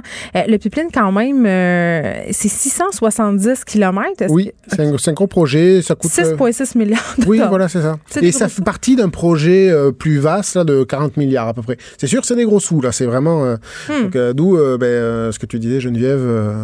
Il y a des arguments. Il y a des arguments portefeuille là. Puis qui- je les comprends aussi, ces, argumenta- ces arguments-là, parce que d'un côté, on cherche à revitaliser les- des territoires qui, parfois, euh, sont en grande détresse économique. Donc, si on récapitule, euh, Baptiste Zapérin, itinéraire contesté, Oui. euh, possible dangerosité au niveau euh, des procédés d'extraction Mm. et, euh, évidemment... Un, itinéraire, un itinéraire alternatif qui a été rejeté parce que ça aurait. est-ce qu'on sait pourquoi il a oui, été ben, le- rejeté oui, par le, ben, TC Energy a, do- a donné ses, a donné ses arguments, a dit que ça aurait impliqué donc 800 millions de coûts supplémentaires parce qu'il fallait il fallait construire 89 km de, de supplémentaires. Sur Voilà. 6,6 milliards. C'est ça. Euh, il aurait fallu. Ce qu'il disait aussi, c'est que ça aurait dû enjamber euh, huit rivières supplémentaires. donc là aussi, ça augmente, ça augmente les risques. Ouais. Donc comme quoi, il y a des risques environnementaux. Euh, aussi, ça aurait passé proche de d'autres d'autres villes. Euh, donc, y a- Donc, ça, de dangerosité voilà, pour, pour, pour- pour d'autres endroits. Et ça, ça aurait affecté aussi d'autres euh, d'autres euh, Premières Nations qui n'ont pas été consultées. Donc, il aurait fallu consulter. Donc, ça aurait fait Ça aurait retarder le projet. Donc, euh, Mais je comprends que ça demeure une affaire euh, de colonne de chiffres, de pour et le contre. C'est ça. Mais en ce moment, c'est vrai qu'on entend beaucoup Justin Trudeau parler de on est dans la marge de réconciliation, tout ça. Donc c'est à ce moment est-ce que c'est à ce moment-là justement qu'il faut pas faire les faire Faire les efforts pour avoir un vrai dialogue et peut-être inviter des gens à la table. qui Disons ont- que ce sont des situations, je pense, je pense où euh, les euh, les Premières Nations vont vraiment voir de quoi euh, le gouvernement veut parler quand il parle de euh, marche vers la réconciliation. Baptiste après, merci. On peut aller voir un résumé euh, du, pip- du pipeline de la discorde sur la page euh, en cinq minutes sur le site web du Journal de Montréal et Journal de Québec. Merci beaucoup. Pendant que votre attention est centrée sur cette voix qui vous parle ici, ou encore là, très loin là-bas, Ou même très, très loin. Celle de Desjardins Entreprises est centrée sur plus de 400 000 entreprises partout autour de vous. Depuis plus de 120 ans, nos équipes dédiées accompagnent les entrepreneurs d'ici à chaque étape pour qu'ils puissent rester centrés sur ce qui compte, la croissance de leur entreprise. Écrivaine, Blogueuse. scénariste et animatrice. Geneviève Peterson. La Wonder Woman de Cube Radio. Je suis contente parce que je ramène au micro de Cube Radio euh, une personne que vous connaissez, que vous aimez, Rosémie euh, Houghton-Témorin. Allô? Et je suis tellement contente que tu sois là parce que Moi là, c'est c'est une journée importante Mhm. parce que tu publies ton premier roman. Bon, ça sort demain. Oui, mais c'est aujourd'hui le lancement, donc c'est la journée importante. Ben oui, puis c'est la journée où, en tout cas, pour l'avoir vécu à plusieurs reprises, tu veux mourir de stress. Oui, mais, mais en même temps, je vais mourir de stress dans une très jolie robe que j'ai choisie pour l'occasion. Alors, ça Moi, je va. pense que c'est ça qui est important, d'être Oui. belle. oui, oui, c'est le message que je veux envoyer. Exactement. Ça s'appelle Il préférait les brûler. C'est publié aux éditions Stanquet. Et là, euh, dans ton premier livre, qui avait aussi un fort beau titre, Ton absence m'appartient, tu te penchais sur euh, les enfances qui, en quelque sorte, sont marquées par euh, les absences, soit de quelqu'un ou de quelque chose. Oui, peut les, les deuils annoncés. Exactement. Et là, euh, ton livre était jalonné d'extraits où tu nous racontais comment l'absence de ton père à venir, parce que pour la petite histoire, pour ceux qui ne le savent pas, ton père a été diagnostiqué d'un cancer alors que tu étais très, très jeune. Oui, j'avais deux ans. Donc, tu vivais un peu dans, dans cette euh, absence qui allait indubitablement arriver. Oui, parce qu'il devait mourir. En fait, c'est un cancer incurable, puis avait euh, deux ans d'espérance de vie. Finalement, il est décédé quand j'en avais 16, mais tout ça, ça a donc été 14 années à attendre la mort de mon père. Oui, puis ça, ça a modelé la femme que tu es. C'est ce que tu racontes euh, dans ton absence euh, m'appartient. Et là, euh, je crois que les gens ont beaucoup aimé ce livre-là, Ton absence m'appartient. Et ce qui a plu particulièrement, euh, du moins en tout cas, c'est ce qui, moi, me plu. Puis on jasait euh, des commentaires que tu as reçus, les commentaires de lecteurs à propos de ton propre récit. Oui. à propos du fait. Puis là, vraiment, je m'inclus là-dedans. Je t'avais écrit un petit mot, je me rappelle, pour dire Mhm. j'aurais aimé ça lire plus de ton, de ton propre récit. Fait que là, c'est ça qui se passe parce que le préféré les brûler. C'est exactement ça qui se passe. En fait, euh, dans ton absence m'appartient, je racontais sept récits, dont le mien, Donc, je sais pas, le mien faisait peut-être une quinzaine de pages. Euh, puis, il parlait aussi beaucoup de l'adulte que je suis devenue. Mais il y a beaucoup de gens, dont toi, qui m'ont écrit, OK, mais cette enfance-là, tu sais, c'est qui cette Ben, enfant c'est romanesque, en fait. Voyons donc que Ouais. tu racontes pas cette histoire-là. Puis, je dirais que là, j'ai commencé à sentir que c'était légitime que je raconte cette histoire-là, puis surtout que je la raconte euh, avec une part de fiction. J'ai comme senti que j'avais le droit d'écrire, c'est pas juste un truc journalistique Ouais. comme l'approche que j'avais plus de reporter dans l'essai, mais que je pouvais me laisser tenter à écrire quelque chose qui serait un roman, qui serait inspiré de cette enfance-là, qui a piqué la curiosité de certaines lectrices, certains lecteurs. Mais là, c'est ça, parce que là, euh, bon, tu- viens de le dire, tu nous as habitués à ton style journalistique, euh, donc de couvrir des vrais faits. Et on le sait, là, l'histoire de ton père, c'est une histoire vraie. Oui. Tu en as parlé souvent. Mais là, c'est un roman Mhm. et tu as partagé ton histoire publiquement. Donc, c'est quand même difficile, quand on le lit, de s'imaginer ailleurs euh, que dans ta propre vie, euh, parce que tu nous partages en quelque sorte ton histoire. Là, je, me- je veux savoir comment parce que néanmoins, c'est évident que tu as dû te distancer, pratiquer une Ouais. certaine distance avec ton, ton- Comment tu fait ça? Hey, ça va sonner là tellement ésotérique. J'adore ça. Oh, OK, le micro est ouvert. Puis moi, je ne suis pas une personne ésotérique, mais euh, j'avais commencé à écrire donc euh, sur sur cette histoire-là, mais j'arrêtais pas de coller à mon style de je vais rapporter des faits, c'est ce que je fais dans la vie. Puis c'était ça pas ressemblait à quoi? ben c'était pas plate, ça ressemblait le à 22 juin. non, mais si, je racontais l'histoire, mais je, je racontais juste des affaires vraies. Puis, euh, éventuellement, là, j'ai passé une journée là, de J'étais de mauvaise humeur. J'allais pas bien. Puis, j'avais plein de flashs de mon enfance, comme si mon corps était possédé. Puis, je comprenais pas ce qui se passait. Puis là, je, je jure qu'à comme 17 heures dans ma voiture, j'ai fait un flash. Puis, j'étais comme, mon cerveau a écrit le livre c'est devenu clair que pendant que moi j'écrivais de manière machinale et un peu plate euh, l'histoire euh, de ma vie, mon enfance, mon cerveau, lui, avait réussi à faire une toute autre histoire en utilisant plein d'éléments de mon enfance, mais en allant plus loin. Puis ça m'a comme généré un paquet d'émotions. Puis c'est, comme si j'avais écrit en parallèle dans mon inconscient un roman en essayant de me concentrer sur les faits dans ma réalité. Puis ça a donné donc un doux mélange de fiction. Mais comment j'y suis arrivée à, à me distancier? Ben, je pense en faisant du déni dans ma réalité, mais en laissant mon inconscient faire un bout de chemin. Mais c'est comme, c'est drôle, c'est comme si tu nous dis que la fiction avait pris sa place. Oui, ex- ben c'est exactement ça et un peu malgré moi. En fait, c'est ce que j'a- j'avais envie qu'elle prenne sa place, mais je n'osais pas. Puis ça, c'est comme si ça s'était fait dans une portion de mon esprit où j'avais pas le contrôle. Puis c'est ça, je sais que ça sonne ésotérique, mais ça s'appelle peut-être aussi juste la création. Mais quand tu dis que tu n'osais pas, est-ce que c'est parce que tu avais l'impression de trahir, Ta Euh, vie? oui.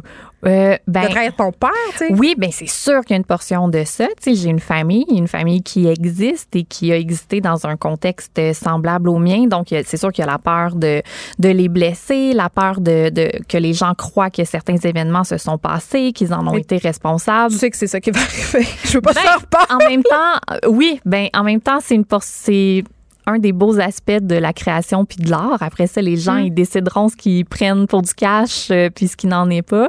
Moi, j'assume bien maintenant ce flou-là, ce flou artistique. Puis bon, ma famille a lu le livre. euh, tout le monde comprend qu'il y a une portion de fiction dans la famille. Puis de toute façon, j'ai occulté ma famille. Là. Mais tu pensais-tu au jugement de ta famille pendant que tu écrivais ce livre-là? Pas pendant que je l'écrivais parce que pour moi, c'est devenu très clair que je n'allais pas raconter l'histoire de mon père, que j'allais raconter les perversions d'une enfant qui vit en attendant la mort de son père. Donc pour moi, le, le point focal de l'œuvre, c'est pas ma famille, c'est à quel point quand tu grandis sous le regard d'un homme qui va disparaître, tu cherches à susciter son appréciation, son amour, mais aussi son désir. C'est devenu vraiment une exploration du complexe d'Oedipe Mais je veux pas dire inceste psy- psychique, mais à un certain Ouais, moment, ouais. pendant que je lisais les, je me sentais vraiment dans un rapport incestueux Ouais, euh, beaucoup. C'est volontaire, c'est tout à fait volontaire. Puis moi, c'est un des aspects véritables de, de mon histoire. c'est Oui, il disait que de la femme rapport- de sa vie, en quelque sorte, la seule. Sais. Exact. Et ce rapport euh, à la séduction qui s'installe très tôt parce que c'est sûr que quand tu as cet âge-là, tu es une jeune fille, ton père incarne l'homme ultime dans ta vie. Quand tu sais que tu vas le perdre, tu essayes de tout faire pour le garder. Donc, il s'installe dans ton cerveau des réflexes qui sont super malsains. Mais c'est pas parce que c'est malsain et troublant que ça n'a pas existé. Donc, pour moi, de mettre la sexualité au cœur d'une enfance, d'une enfant-fille. On a de la misère avec ces Ben, deux affaires, là. Sexualité et enfance, Mhm. sexualité et fille. Oui, oui, oui. C'est deux choses avec lesquelles nos sociétés ont énormément de difficultés. Absolument. Puis à partir du moment où j'ai décidé, ben c'est à, c'est à ça que je vais m'intéresser, je me suis plus sentie coupable euh, vis-à-vis de ma famille. Parce que pour moi, oui, c'est un récit familial, mais c'est pas le cœur du roman. Le cœur du roman, c'est vraiment comment on fait pour se défaire de ce besoin de plaire à l'homme quand on grandit en sachant qu'on va perdre celui qu'on aime le plus. Puis comment on fait? Oh, pff, beaucoup, beaucoup de thérapie. On en jase. euh, on se met à réaliser. fait des livres. On fait des livres. On se trompe. On date les mauvaises personnes. Mais tu euh, cherchais-tu ton père? Là, je sors du livre. euh, oui, c'est sûr que, comme je, je l'avais écrit dans ton absence m'appartient, je vais toujours un peu tomber en amour de quelqu'un qui se déguise pour aller à l'épicerie, là. C'est, c'est, euh, Oui, parce que ton père, quand même, il faut le dire, là, puis dans, et, et dans euh, ton premier livre et dans, et dans ce roman-là, euh, c'est un être quand même hors du commun. Oui, oui, tu sais, je veux dire, il- c'est- c'était un homme euh, pas de son époque, mais tu sais, les pervers narcissiques sont très attirants parce que ce sont des êtres extrêmement, extrêmement intelligents qui peuvent se montrer sous leur meilleur jour. Mon père avait une créativité, une originalité qu'on pourra jamais lui enlever, mais ça n'empêche pas que des personnes comme ça peuvent être extrêmement bénéfiques pour certains êtres humains et extrêmement néfastes pour d'autres, tu sais. Puis ça aussi, c'est un truc que j'avais envie d'explorer, l'idée que euh, quelqu'un peut être un bon parent, mais pas une si bonne personne. Puis, puis ça, j'y crois honnêtement. Puis je me dis que si on acceptait ça comme enfant, on, on s'enlèverait un gros poids des épaules. Parce que je pense qu'il y a beaucoup de gens qui se sentent coupables d'aimer leurs parents, malgré, malgré toutes les erreurs, les mauvais choix, les abus qu'ils ont pu exercer. Ça se peut qu'on aime un parent en étant conscient que sa valeur, ses valeurs d'humain, en dehors du spectre parental, sont euh, discutables.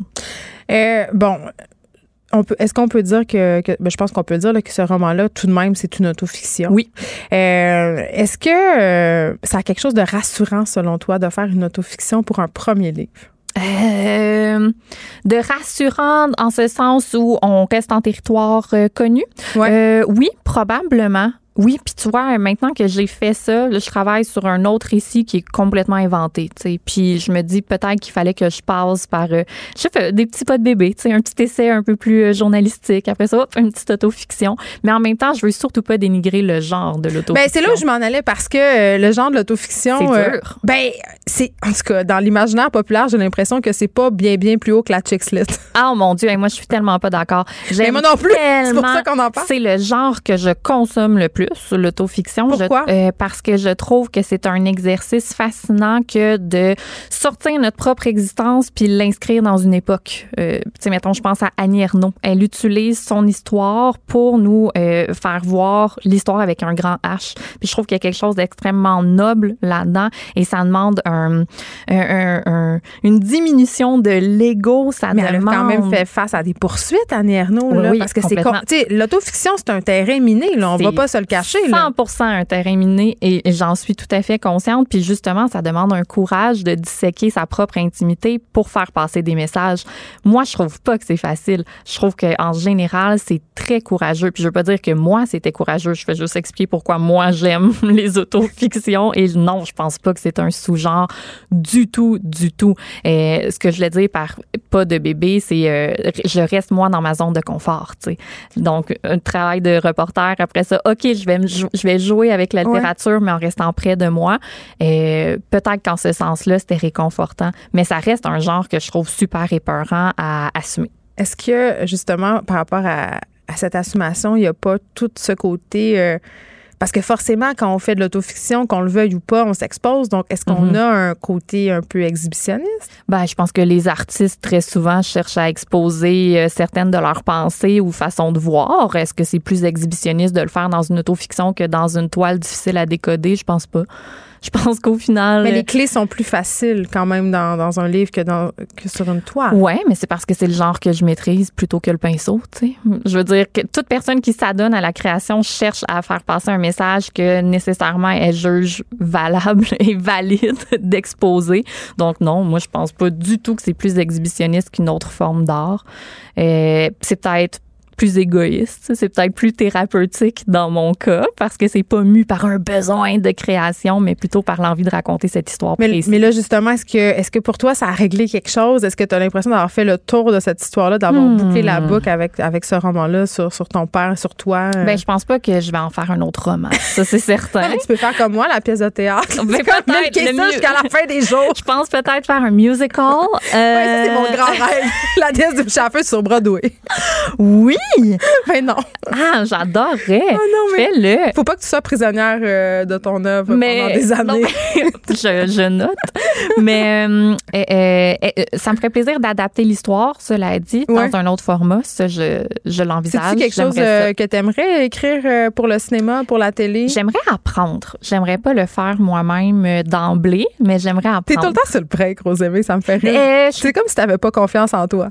Euh, non, effectivement, mais j'ai euh, une soif d'apprentissage. Moi, j'aime apprendre de nouveaux médiums. De l'humilité, donc. Ben oui, c'est ça. Je suis consciente qu'en ce moment, j'ai zéro les aptitudes pour écrire un film. J'aimerais apprendre. Donc, je, je voudrais pas faire moi-même l'adaptation. Je te confirme mettons. que c'est difficile. Ben, c'est sûr, mais t'en as fait un si bon. Tu sais, je te l'ai dit. C'est gentil. Mais, euh, mais est-ce que ça a bouclé quelque chose? Euh, euh, non, ça, ça a euh, éveillé beaucoup de colère, euh, travailler là-dessus. Il y a un nouveau rapport, je dirais, par rapport à. Un nouveau rapport par rapport. Aux un autres nouveau- acteurs de ton enfance, mettons? Oui, ben tu sais, envers mon père, ça, ça suscite des remises en question. C'est sûr que ça ouvre aussi des discussions avec des personnes qui l'ont connu. Mm. Euh, je reste pleine d'amour, mais je dirais que ça a mis une espèce de, de voile sur mon enfance, une espèce de brouillard qui va me rester à, à démêler, mais ça se fera pas par la création. Là, ça va se faire par euh, prendre le taureau par les cornes puis analyser tout ça comme une adulte. OK. euh, là, est-ce que tu appréhendes un peu la critique? Euh, non, je suis- j'ai hâte de j'ai hâte de la critiquer parce que c'est drôle euh, quand j'ai lancé euh, ton absence m'appartient, il y a des euh, journalistes culturels qui m'avaient dit t'as tout été notre boss, tu sais. parce Oups. que j'étais rédactrice en chef d'Urbania. Oui. Puis ils disaient on a tous travaillé pour toi, il y a personne qui va oser critiquer. Puis j'avais trouvé ça plate, j'avais trouvé ça un peu dommage. J'étais comme ben je suis capable de prendre la critique. Puis là pour celui-ci pour le roman, il y a, il y a des journaux qui ont dit OK là cette fois-ci on va faire une critique. Fait que je suis contente en fait. Je, je veux le même traitement que tout le monde. Je veux la critique. Puis, je veux dire, j'ai fait de mon mieux, mais Ah, c'est sûr Dieu, que ça pourrait être ça meilleur. mal si jamais, euh, je sais pas, Ben, ça, je te trouve zen. ben, les gens peuvent ne pas aimer ça. Euh, Je le pense. Je pense pas qu'il est parfait. Euh, Je suis tout à fait capable d'entendre ce que ce qui aurait pu être fait différemment, fait mieux selon certains. Tu sais, non. Peut-être que Christian Demel va te reprocher une certaine forme fragmentaire. Ben ça c'est certain. Surtout que je pense que j'ai profité de tous les micros que j'ai pour dire on peut écrire par fragment. C'est le reflet du trauma. Je pouvais pas m'empêcher de le dire. Non, mais je comprends euh, je, cette euh, hargne qu'ont certains critiques littéraires contre le genre. Oh. euh, je comprends pas, mais écoute, je suis Contre prête le genre à ou contre les autrices? Ah, c'est une excellente question, ça, Geneviève. C'est une question ouverte, Rosemée. Euh, ben, je pense que, tu sais, tantôt on disait que l'autofiction peut, être perçue comme un sous-genre. Je pense que l'autofiction. femmes. Oui, ben c'est ça. Ouais. L'autofiction par les femmes, je pense qu'il y en a qui, euh, qui se plaisent à trouver ça paresseux. Rosémie, ton livre va être disponible demain. Il préférait Les Brûler aux éditions Stanky. Puis le, le lancement ce soir, parce que ah, là, je veux pas euh, brûler de punch pour faire un mauvais jeu de mots avec ton titre de livre, mais il paraît qu'il va y avoir une fontaine de fromage. Il y aura une fontaine de fromage fondu avec des nachos. C'est où? On peut-tu aller? C'est euh, au Quai des Brumes, tout le monde est le bienvenu. C'est de 5h à 7h30. C'est gratuit. Puis est-ce que c'est. euh, on peut pas double dipper dans fontaine de fromage, la gang? Ça, c'est interdit. J'ai des amis qui ont pour seule mission de s'assurer que personne double dip. Mais sinon, la fontaine de fromage, c'est, je pense, qui me rend le plus fier de tout ce processus de Ben, création. moi, je pense que c'est quand même euh, le point culminant de l'achèvement de ton premier roman. Ben, absolument. Avant le livre, il y a cette fontaine de fromage fondu à ne pas manquer. Rosémie Automne-Témorin, merci. Merci. Pendant que votre attention est centrée sur vos urgences du matin, vos réunions d'affaires du midi, votre retour à la maison ou votre emploi du soir, Celle de Desjardins Entreprises est centrée sur plus de 400 000 entreprises à toute heure du jour. Grâce à notre connaissance des secteurs d'activité et à notre accompagnement spécialisé, nous aidons les entrepreneurs à relever chaque défi pour qu'ils puissent rester centrés sur ce qui compte, le développement de leur entreprise. Les effronter. Avec Geneviève Peterson. Les vrais enjeux, les vraies questions. Vous écoutez Les effronter. Plus ça change, plus c'est pareil. 144 000 Canadiens ont été touchés par des brèches de données causées par notre bon gouvernement fédéral. J'en parle tout de suite avec Steve Waterhouse, spécialiste en cybersécurité. Salut Steve. Bonjour Geneviève. Encore des fuites, c'est des brèches? Malheureusement, eh oui. Et, et ça, c'est un constat que c'est pas d'hier, là. Non, mais euh, tu viens tout le temps parler de ça. euh, Non, je sais bien, mais juste le gouvernement fédéral, là. Oui, parce que là, c'est ça. Guillaume parle- Saint-Pierre en avait fait un topo euh, cet été là-dessus. Oui, c'est pas d'hier que ça se passe, Ben mais oui. là, pour qu'on soit plus précis, là, on parle du gouvernement du Canada, donc ça, ça frappe l'imaginaire. Qu'est-ce qui s'est passé exactement? Ben, c'est un constat qu'à l'intérieur des divers gouvernements fédéraux, euh, qu'il y a des fuites d'informations, qu'il y a des compromissions d'informations personnelles. Et ce qui n'est pas clair non plus dans cet article-là, c'est est-ce que ça provient juste d'événements papier ou bien c'est des événements informatiques? Souvent, ça se dit pas, euh, c'est pas facile à faire, à mettre le doigt dessus, mais il reste fondamentalement que, écoute, là, euh, quand tu regardes ça, là, ça fait peur quand même. Là. Une, une place comme euh, à Défense, où ce que la culture de la gestion d'information est quand même très bien développée, ben il y en a quand même 170 brèches qui affectent 2273 personnes, alors que en- Ça, ce sont des informations qui ont un potentiel de sensibilité ou? Ben, des informations qui touchent... du service de la euh, défense, j'imagine que Ben ça, ça ils, touchent, ils travaillent surtout avec des informations qui ont trait à l'intérêt national. Ben, donc, mais tu en as des informations personnelles aussi. Là. Hmm. Les adresses, numéro de téléphone, les rapports de rendement, les, les dossiers médicaux, ça aussi, la défense, il y en a. Mais si tu regardes Emploi social et Développement Canada, ben, eux autres, il y en a eu 1421 brèches, euh, qui est plus élevé, en fait, de tous ces nombres-là.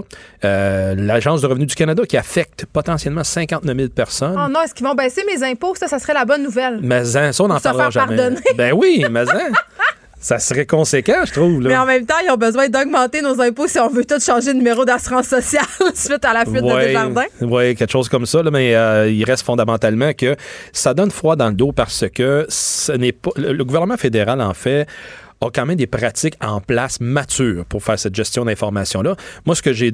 Je te dis. euh, de- depuis que je suis parti, il n'y a pas, pas grand-chose qui a changé dans la méthode, euh, la façon de faire.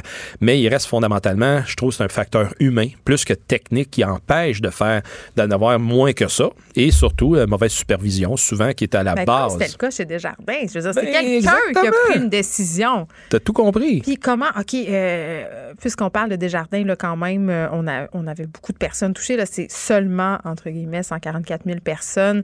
C'est pas si pire que ça.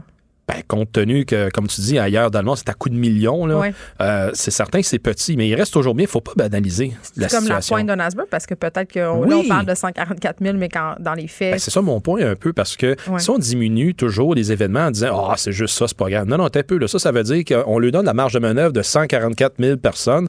Et là, la journée qu'il va en avoir euh, 75 000, c'est pas grave. Ils vont laisser ça aller. Non, non. mais, non. mais tu sais, Steve, euh, bon, dans toutes les entrevues euh, que la direction de Desjardins a accordées, puis les différents spécialistes de la sécurité aussi qui se sont prononcés, dont toi, euh, la, la fa- la fameuse question du facteur humain, évidemment, revient tout le temps. Puis ce que je comprends, puis corrige-moi si je me trompe, c'est que c'est excessivement difficile pour les entreprises et le gouvernement de gérer ce facteur-là, non? Pas tant que ça. Deux Comment on s'y prend? Ben, tu as deux façons de s'y prendre, justement. Tu as une façon technique et une façon humaine. La façon humaine est la plus facile. Tu as un superviseur, tu as un employé, il travaille, tu regardes qu'est-ce qu'il fait, tu, tu documentes qu'est-ce qu'il fait en même temps. Ça, c'est réaliste. Mais il y en a beaucoup aujourd'hui dans la façon de superviser un travaillant que pour eux autres, ils veulent pas avoir le chien, ils ne supervisent pas grand-chose. Alors que tu as l'élément technique qui, lui, va mesurer qu'est-ce que tu échanges, euh, euh, le, lequel courriel que tu as envoyé, avec quoi qu'il y avait dedans, et surtout tes interactions avec les éléments du système. Donc, si C'est comme un algorithme qui va lever des drapeaux rouges. Exactement, parce que là, Je demander. plus confiance à ça, moi, qu'à l'humain. Ben oui, parce que c'est neutre. Puis là, ils vont juger des interactions qui, eux autres, à ce moment-là, sont quand même véridiques. Et là, si de- du jour au lendemain, tout d'un coup, tu transfères toi, 100 mecs d'informations, d'un- c'est hors du commun, alors que tu en transfères peut-être deux, trois. Là, tu sais. fait que c'est ce genre C'est d'approche comme le même genre de système d'alerte que sur notre carte de crédit. À peu près ça. Donc, oui. c'est très, très simple à mettre en place. Et voilà, il s'agit que il y ait un leadership en place qui puisse décider et dire, hey, là maintenant, on met ça en place, c'est comme ça que ça se règle. Bon, là, en ce moment, avec cette fuite-là, euh, est-ce qu'on peut dire que le gouvernement est mal outillé pour gérer nos données? Non, tout simplement, c'est. Il y a un manque de volonté. Oui, ça que tu me les dis? outils sont en place, les programmes de sensibilisation sont en place. Pour ça, je te rappelle que c'est un élément de supervision, un facteur humain et qui n'est pas au rendez-vous et que c'est du laisser-aller volontaire. Ça, c'est ma conclusion parce qu'écoute, euh, ayant, ayant fait, là, ayant travaillé avec- à défense avec cette, euh, de, de l'information classifiée, euh, désignée, n'importe quoi, ben, il reste que si tu, fais, tu suis la recette, comme on dit, pour être capable de bien l'entreposer, mais la gérer quand tu la manipules, quand tu la travailles, Mm. il n'y a rien qui arrive de mal. C'est juste qu'il faut que tu sois assidu à ta façon de faire. Et si c'est des problèmes qui découlent d'une mauvaise utilisation informatique, ben là, il faudrait peut-être revoir comment est-ce que les systèmes informatiques aident plutôt qu'ils nuisent. Eh oui, parce qu'on a toute euh, cette idée là, du hacker avec sa cagoule noire qui essaye de pénétrer les systèmes informatiques ultra sécurisés des gouvernements du monde. Ça, c'est un peu un mythe, en fait, parce oui. que la menace, ça vient de l'intérieur. Plus souvent que d'autres choses, oui. Il y en a pareil. On pourrait en faire euh, encore là longtemps sur le débat sur qu'est-ce qui arrive de l'extérieur. quand même être difficile de pénétrer un système informatique gouvernemental. Aucunement, parce que il s'agit encore une fois qu'il y ait une, un maillon faible, et c'est toujours ce maillon faible-là qui est exploité. Euh, il y en est arrivé de là, quelques années, il veut dire des exploitations. Euh, Je te donne un exemple, le vol de propriété intellectuelle au Mhm. Centre de recherche national canadien sur la sécurité quantique des réseaux informatiques. Les Chinois ont venu chercher ça, l'unité 61398 pour être précis, Mhm. et ils n'ont jamais su par où ils ont passé. Pourtant, ils venaient de l'extérieur. Et le centre de recherche, ils ont tout scrappé, ils ont recommencé l'architecture. Parce que c'était pas possible de savoir où est-ce qu'elle était pas la capables de brèche. mettre le doigt Donc, dessus. Ils ont dit on on, on, fait pas confiance en rien, on recommence à zéro. ça, ça, coûterait plus, ça coûte plus cher que mettre en place un- une volonté politique de changer les affaires. Et je sais pas. C'est la façon comment est-ce que tu veux. Ben, euh, écoute, moi, je, moi, je tire des conclusions à la lueur euh, de ce que tu me dis. ben, euh, ça a coûté 400 quelques mille. ouais, met- mettons un demi-million. Juste faire un chiffron, là, ça a coûté un demi-million juste pour être capable de, de repartir à zéro. Euh, ça aurait-tu coûté le même genre de, de quantité d'argent juste pour avoir une autre euh, façon de surveiller? C'est là que c'est débattable. Puis, euh, je veux qu'on parle du gouvernement du Québec, mais avant ça, je veux qu'on termine sur le facteur humain parce que, euh, bon, euh, les faits divers nous auront appris, puis c'est pas nécessairement juste dans le cas des brèches de sécurité, mais euh, quand on, on autorise une personne à avoir accès à certaines informations ou à certains territoires sensibles, je pense entre autres à, mettons, l'aéroport de Montréal, mettons, Oui. on jase, là. Ça veut pas dire que parce qu'une personne monte plate blanche une année, que l'année d'après, elle va être à la même place mentalement, financièrement, euh, dans ses croyances et dans tout ça. Fait que ça, ça, ça mérite tout le temps quand même d'être mis en question, monitoré, puis peut-être aussi euh, que de rester à un poste trop longtemps, c'est risqué. Oui, et c'est souvent ça qui était l'enjeu dans l'armée, de dire d'être euh, déplacé aux trois ans. Ça, ça donne une idée Ben de oui. recommencer, puis à ce moment-là, tu supervises les allées et venues de chacun. Puis là, tu peux confirmer des fois quand il y avait des, des, mo- des- des mauvaises façons de faire, que une fois qu'il a disparu, ça allait arrêter. Bon, tu confirmes qu'il était peut-être une personne est en cause plus qu'un autre. Mais effectivement, tout ce qui est euh, protection de l'environnement physique avec euh, des gens, ben, c'est comme des, des coachs d'une équipe de hockey. Là. La journée qui décide d'être coach d'une équipe de hockey, c'est pas un pédophile parce qu'il a été filtré par la police puis il a été accepté. Non, puis même sans tomber dans, dans des, dans des trucs gravissimes comme ça, euh, à force d'exercer le, le même métier trop longtemps, on perd de sa vigilance, de sa... Tu on devient, on s'assoit un peu sur nos lauriers, on devient sur le pilote automatique. Mais aussi, tu as des, t'as des tristesses humaines qui se dessinent, divorce, séparation, Oh oui, là, mortalité. bien endetté tout d'un coup. Et voilà. Décide qu'il a envie d'aller au Saint-Hubert des cartes cadeaux. Oups, vend les informations personnelles des membres des jardins. Des Genre. choses qui arrivent, Steve Waterhouse.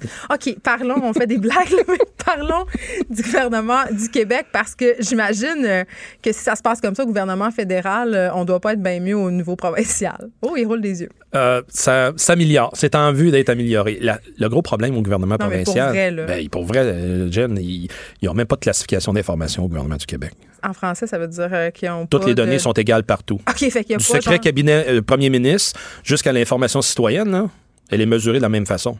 Et elle est protégée de la même façon. Comment ça se peut? Ben, ça se peut en ne faisant pas de classification d'information. Tu ne compartimentalises pas un versus l'autre. Mais je peux pas croire. Ben, moi, je le crois, puis je le vois. Non, je le sais, mais je, je le sais. Sauf que je peux pas croire qu'avec tout ce qui s'est passé. En tout cas, ils doivent être en train de travailler là-dessus. Et voilà, c'est ça, je te euh, dis, c'est en amélioration, mais c'est un constat que depuis toutes ces années-là, il n'y a rien qui a été fait. C'est là que, ah, t'es un peu, wow, vous êtes 20, 30 ans en retard, ça veut dire? Oui, c'est exactement le constat. On a raté un peu le train, puis je pense que. Et en- maudit oui. Je comprends que Desjardins, c'est un incident qui est très, très, très excessivement, et là, je pèse mes mots, malheureux. Hein? Euh, sauf qu'en même temps, et selon toi, j'imagine que ça aura servi, entre guillemets, à éveiller les consciences parce que là, tout d'un coup, fait. le gouvernement, le seul langage qui écoute, c'est l'opinion publique et les, les votes potentiels. Donc, en restant les bras croisés, euh, il paraît mal. tu sais. Tout à fait. Et c'est là que je rappelle aux gens, la seule façon de faire changer les choses, c'est d'aller vous plaindre à votre député. Et de cette façon-là, laissez savoir votre député votre, dé- euh, votre désagrément par rapport à toute cette situation-là pour qu'il puisse avoir les arguments en les main. députés, des fois, euh, ils comprennent pas plus que moi qu'est-ce qui se passe. Ben, S'il y en a le sens 1000 manque qui se présentent par jour à, à chacun des bureaux de comté, euh, ils, vont, ils vont faire quelque chose parce qu'ils n'aiment pas ça, se faire déranger, euh, excuse-moi de dire ça comme ça. Mais quand c'est pour euh, des avancements positifs dans Ouais. ce sens-là, ils sont tout ouverts. Et là-dessus, ils, ils aiment ça quand les gens viennent porter à, leur, euh, à leurs attentions les problématiques réelles. Mais j'ai quand même l'impression, Steve Waters, qu'au niveau de la population en général, on assiste quand même euh, à un certain éveil Oui. et qu'on on comprend, parce qu'on en parle de plus en plus dans les médias, les impacts vraiment négatifs et concrets qu'on peut avoir euh, si on fait pas attention à ces affaires. Tu le répéteras assez, la meilleure façon de se prémunir contre le vol de données, c'est d'être éduqué, d'être informé. Et on continuera d'en faire des chroniques comme ça, Jem, parce que justement, ça va faire en sorte que les gens vont comprendre davantage que les changements leur appartiennent. C'est pas juste le fait que quelqu'un, un moment donné, va faire quelque chose. Steve Waterhouse, merci. On va souhaiter que du côté de notre bon gouvernement canadien, on se déroule les pattes un peu. Absolument. Les effrontés. À Cube Radio et sur FCN, le commentaire de Geneviève Peterson avec Julie Marcoux. Cube Radio. 14h30, allons retrouver notre collègue Geneviève Peterson, animatrice à Cube dans son studio de radio. Salut Geneviève. Bonjour Julie. Alors, pour ou contre ce projet GNL Québec à Saguenay, c'est un projet d'une méga usine de gaz liquéfié à Saguenay. Et on a décidé de s'en parler ensemble parce qu'il y a une page Facebook qui a été créée en faveur de ce projet-là. Il y a des milliers et des milliers d'internautes qui ont adhéré à cette page-là en l'espace de quelques jours. Toi, tu viens du Saguenay. C'est un sujet qui t'interpelle. Bien, c'est un sujet qui m'interpelle et qui me tient à cœur parce que je connais trop bien euh, la réalité des gens qui vivent en région, qui veulent gagner leur vie en région. Et pour vrai, Julie, j'ai vraiment grandi, moi, euh, au Saguenay, euh, dans le temps où c'était l'âge d'or d'une compagnie qui s'appelait l'Alcan à l'époque. Maintenant, c'est Rio Tinto. Oui. Mais c'était comme gagner à la loterie, si on veut être euh, travailleur à l'Alcan. C'est-à-dire que moi, mes amis au secondaire, euh, beaucoup d'entre eux, en fait, allaient compléter des DEP à l'école dans l'espoir d'être engagés à l'Alcan. Et là-bas, on avait des salaires faramineux qui nous permettaient d'avoir accès à un certain mode de vie, c'est-à-dire chalet, euh, bateau, motoneige, parce qu'avec un secondaire 5, on avait un salaire parfois qui était mirobolant. On parle de des salaires euh, qui étaient à l'époque plus élevés que 100 000 par année et la chance de monter dans cette compagnie-là. Et ça, ça a l'air beau et je comprends euh, que des gens soient attirés par ça, sauf que le côté pernicieux à tout ça, quand une industrie comme l'Alcan ou comme euh, GNL euh, détient, si on veut, a la main mise, si on veut, sur une région, c'est que la région devient en quelque sorte un peu prisonnière de l'emprise de cette entreprise-là parce que on peut plus s'en délivrer, on peut pas se permettre que cette entreprise-là ne s'établisse pas chez nous ou quitte la région parce que ça donnerait lieu à un effondrement économique. On l'a vu ailleurs dans certaines régions du Québec. Je pense entre autres à la Gaspésie, à la Bitibi, où littéralement on a des villes fantômes parce que des industries ont quitté. Mais d'un autre côté, c'est un débat quand même qui mérite euh, qu'on s'y attarde parce qu'il y a des Mais en répercussions. même temps, Geneviève, moi, je, je parlais hier à M. Laprise, l'instigateur de, de cette page Facebook. S'il y avait autre chose à proposer à la ville de Saguenay que GNL Québec, je pense qu'il dirait oui. C'est c'est un moindre mal, comme il me disait. On est pour l'environnement et non, c'est pas le- un projet dont on rêve, mais il n'y en a pas de gros projets en ce moment forts pour maintenir, créer une, espèce de rétention de nos jeunes à Saguenay. C'est pas comme s'ils avaient le choix, en fait, de refuser, si je comprends bien. là. Ben malheureusement, ce monsieur-là a un peu raison et c'est souvent l'argument économique qui prime sur l'argument écologique parce que, pardonne-moi l'anglicisme, mais à la fin de la journée, ce qu'on veut, c'est que les régions soient dynamiques, c'est qu'on ait une vitalité économique et euh, parfois cette vitalité-là, ben on doit, si on veut, accepter les dommages collatéraux qui sont souvent écologiques. On a affaire à des industries qui exercent un contrôle contrôle, par exemple, sur le niveau des lacs, le niveau des rivières au Saguenay, si je pense entre autres à Rio Tinto. On a aussi des industries qui profitent euh, de passe-droit, si on veut, pour l'utilisation des ressources naturelles comme l'eau. Évidemment que les gens, s'ils pouvaient dire non, euh, ils auraient euh, plus d'arguments de négociation sur ces impacts-là qu'on craint.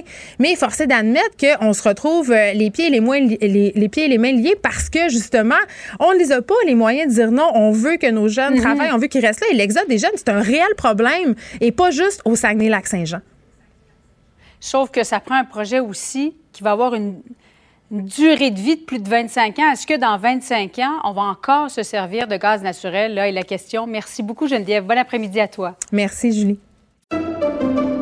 Pendant que votre attention est centrée sur vos urgences du matin, vos réunions d'affaires du midi, votre retour à la maison ou votre emploi du soir, celle de Desjardins Entreprises est centrée sur plus de 400 000 entreprises à toute heure du jour.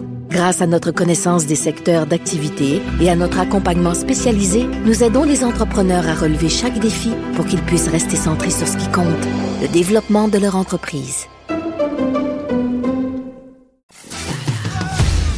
Geneviève Peterson, la seule effrontée qui sait se faire. Jusqu'à 15, vous écoutez Les effrontés. Parlons de ce tabou entourant les difficultés physiques et psychologiques suivant un accouchement. Euh, bon, il y a une publicité euh, qui a été rejetée par ABC News euh, pendant euh, la soirée des Oscars et dans cette publicité, dans cette publicité-là, pardon, euh, ce qu'on pouvait voir en fait, c'était un épisode douloureux du postpartum. C'était assez graphique, mais pas tant que ça. Et on a choisi du côté d'ABC de ne pas publier, de ne pas diffuser la publicité, provoquant quand même euh, l'ire et l'opprobre euh, de certaines vedettes, dont Ashley Graham, qui a pointé du doigt euh, cette initiative-là, cette non-initiative-là, pour être plus juste. Et ça a donné lieu à un, mouvement, un hashtag en fait sur Instagram, mon postpartum. Et j'avais envie qu'on parle du tabou qui entoure vraiment encore. et je trouve ça complètement dommage, cette ce moment après l'accouchement des femmes. J'en parle avec Francine de Montigny, titulaire de la chaire de recherche du Canada sur la santé psychosociale des familles. Madame de Montigny, bonjour. Bonjour. Vraiment, là, il y a tout un tabou autour du postpartum et j'aurais eu tendance à penser qu'en 2020, on était rendu ailleurs, mais c'est pas le cas. Ben, en fait, il y a- c'est pas juste un tabou du fait qu'on n'en parle pas, mais c'est aussi que pendant la grossesse, l'attention des parents se porte beaucoup vers assurer une grossesse sécuritaire, euh, une grossesse en santé pour l'enfant, et euh, leur focus c'est sur l'accouchement. Quand on leur parle de la période après la naissance, qu'on leur parle de la fatigue, par exemple, qu'on leur parle de la période de récupération, d'une période où la reprise des relations sexuelles sera pas évidente, euh, souvent les parents euh, venaient me voir après euh, quelques mois après la naissance, ils me disaient, tu sais, Francine, quand tu nous racontais ça, on se disait, ben nous autres, ça sera pas comme ça. Nous autres, on a de l'énergie, nous autres, on va être capable de passer au travers. Je faisais partie de jamais- ceux-là. On n'avait jamais saisi l'ampleur de la fatigue tant qu'on l'a pas vécu. Mais alors, on a beau avoir de l'information sur des sites web, euh, c'est c'est comme si c'est pas, ça résonne pas à quelque part euh, sur quelque chose qui, qui a du sens. Puis après ça, ben, quand les femmes le vivent, ben, ils sont tellement pris dans cette fatigue-là, puis ils sont tellement pris dans la douleur de la période postnatale que c'est pas un temps où ils vont socialiser puis commencer à parler à leurs copines puis dire écoute là euh, euh, je suis pas capable de m'asseoir euh, correctement sur mes deux fesses depuis que j'ai accouché puis tu comme ça toi aussi? Il y a une certaine pudeur à partager ces états-là Parce que ce sont les organes génitaux, bien entendu. Est-ce que j'hallucine, Madame Montigny? J'ai fait référence à l'époque, euh, bon, euh, on est en 2020, bien évidemment, mais j'ai l'impression que dans le temps, euh, on on adressait davantage cette question-là du postpartum avec les fameuses relevailles. Tu sais, on disait une femme qui accouche a besoin de 40 jours d'aide, ses voisines, sa mère viennent l'aider. Donc, en quelque sorte, on, prenait action, on, on- on- on revendiquait ce moment-là comme important, on revendiquait ce moment-là comme un moment de vulnérabilité chez les femmes. On a perdu ça. Tout à fait, tout à fait. Aujourd'hui, on est dans une ère d'efficacité. Euh, il n'est pas rare qu'il y ait des femmes qui retournent travailler euh, un mois après la naissance de l'enfant parce que elles n'ont pas, elles font à leur propre emploi, elles n'ont pas accès à un congé de maternité. Aux États-Unis, on voit un phénomène où les femmes demandent une césarienne le vendredi pour être de retour au travail le lundi. C'est absolument faire fi de la récupération physique que nécessite une césarienne. Ben, il y a ça, puis il y a l'image qu'on nous renvoie aussi. Là, moi, je peux pas me sortir de la tête l'image de cette Kate Middleton qui sort de l'hôpital après avoir donné naissance au bébé royaux dans sa robe. Elle a l'air absolument épanouie. Elle a la joue rose, elle est bien peignée, elle a une robe extraordinaire. Ça aussi, ça nous joue dans la tête, dans l'image postpartum qu'on a des femmes. Tout à fait, puis on voit pas combien de coiffeurs qu'elle a eu, puis combien de personnes qu'elle a Moins eu que moi, en tout cas. maquiller, puis avoir ça, puis qu'est-ce qu'elle avait l'air le lendemain. Oui. Euh, mais effectivement, vous avez tout à fait raison. Il y a comme une espèce de d'image qui est présentée, un peu comme à la lueur de Facebook, où sur Facebook, on voit le beau côté de la vie des gens. Mm. Ben, c'est comme si c'était entretenu aussi autour de la maternité, où ben, heureusement, de plus en plus, on a des blogs qui des envers de la maternité, Mm. qui essaient de présenter un point de vue un peu plus nuancé. Euh, Mais c'est pas évident pour une femme euh, de prendre la parole et, et de dire qu'il y a des choses qui ont été plus difficiles, des choses qui, qui, qui se passent pas bien parce que qu'elles vont se faire dire, ben écoute, tu voulais ce bébé-là, comme arrête de te plaindre, ça vient avec. Tellement, tellement, c'est la pire chose à dire. Et je veux qu'on revienne au hashtag mon postpartum parce qu'il y a plusieurs femmes euh, qui euh, ont, ont employé le taureau par les cornes, mais ont décidé de poster des photos d'elles postpartum avec ce ventre bien rond euh, qu'elles ont post-accouchement. Et ça, c'est une croyance quand même assez répandue. Moi-même, la première, je l'avais, je pensais que quand j'allais accoucher, mon ventre allait redevenir à sa forme normale. Euh, Dès que le bébé allait être expulsé, on pense encore ça. Mm. Ben, sais, une vingtaine d'années, ou peut-être même, on peut dire 15 ans, on avait des rencontres prénatales de, de préparation à la naissance. Il y avait à peu près 7 ou 8 rencontres qui étaient données. Puis dans chacune de ces rencontres-là, on touchait un thème différent. Puis il y avait une soirée complète où étaient discutés justement les changements physiques et psychologiques de la période postnatale. Euh, Aujourd'hui, ces rencontres prénatales ont fondu comme peau de chagrin. C'est devenu plus des séances d'information et on focalise surtout sur euh, l'allaitement et la naissance. Très technique. Il n'y a plus beaucoup de place à la discussion, au Mm. questionnement, à partage de, de, de peur et d'angoisse et, et de pouvoir s'exprimer. Puis, dans, dans le même ordre d'idée, ce qui alimente aussi le fait qu'il y a moins de rencontres, c'est que les couples participent moins. C'est un peu comme le, tu sais, euh, plus les gens mangent, la suicide grade, ben, plus il y en avait, puis plus il y en avait, plus les gens mangeaient. Ben, on, on voit ça Ouais, au niveau du phénomène des rencontres prénatales. Que Madame Montigny, moi, moins- la première, je peux aller, c'est plate. Il y a des vieux vidéos des années 79. Je veux dire, qui a envie d'aller là? Personne. Mais vous avez raison, vous avez tout à fait raison, sauf qu'on devrait aujourd'hui actualiser ces rencontres-là et que ça soit un espace de discussion pour justement dire à quoi je m'attends. Puis mes attentes, est-ce qu'elles sont réalistes? Les confronter avec des informations, puis dire, ben statistiquement, euh, il y a 20 de césariennes, mais 20 de césariennes, voici ce que ça a l'air de récupérer d'une Parler au césarienne. père aussi, peut-être, euh, là-dedans, parce que Oui, les hommes se sentent souvent mis à l'écart et ils peuvent ressentir euh, une certaine détresse aussi, là, parce que justement, ils savent pas trop quoi faire et puis sont. Il y a aussi des enjeux psychologiques. Là, on les met beaucoup de côté dans le suivi de grossesse traditionnel. Tout à fait. Puis tu sais, le, le père qui peut se demander, mais ça va avoir l'air de quoi de voir ma femme pousser un bébé à travers son vagin? Regarde Comment pas, regarde pas, la regarder encore comme une femme? Euh, comment ça va être la reprise des relations sexuelles?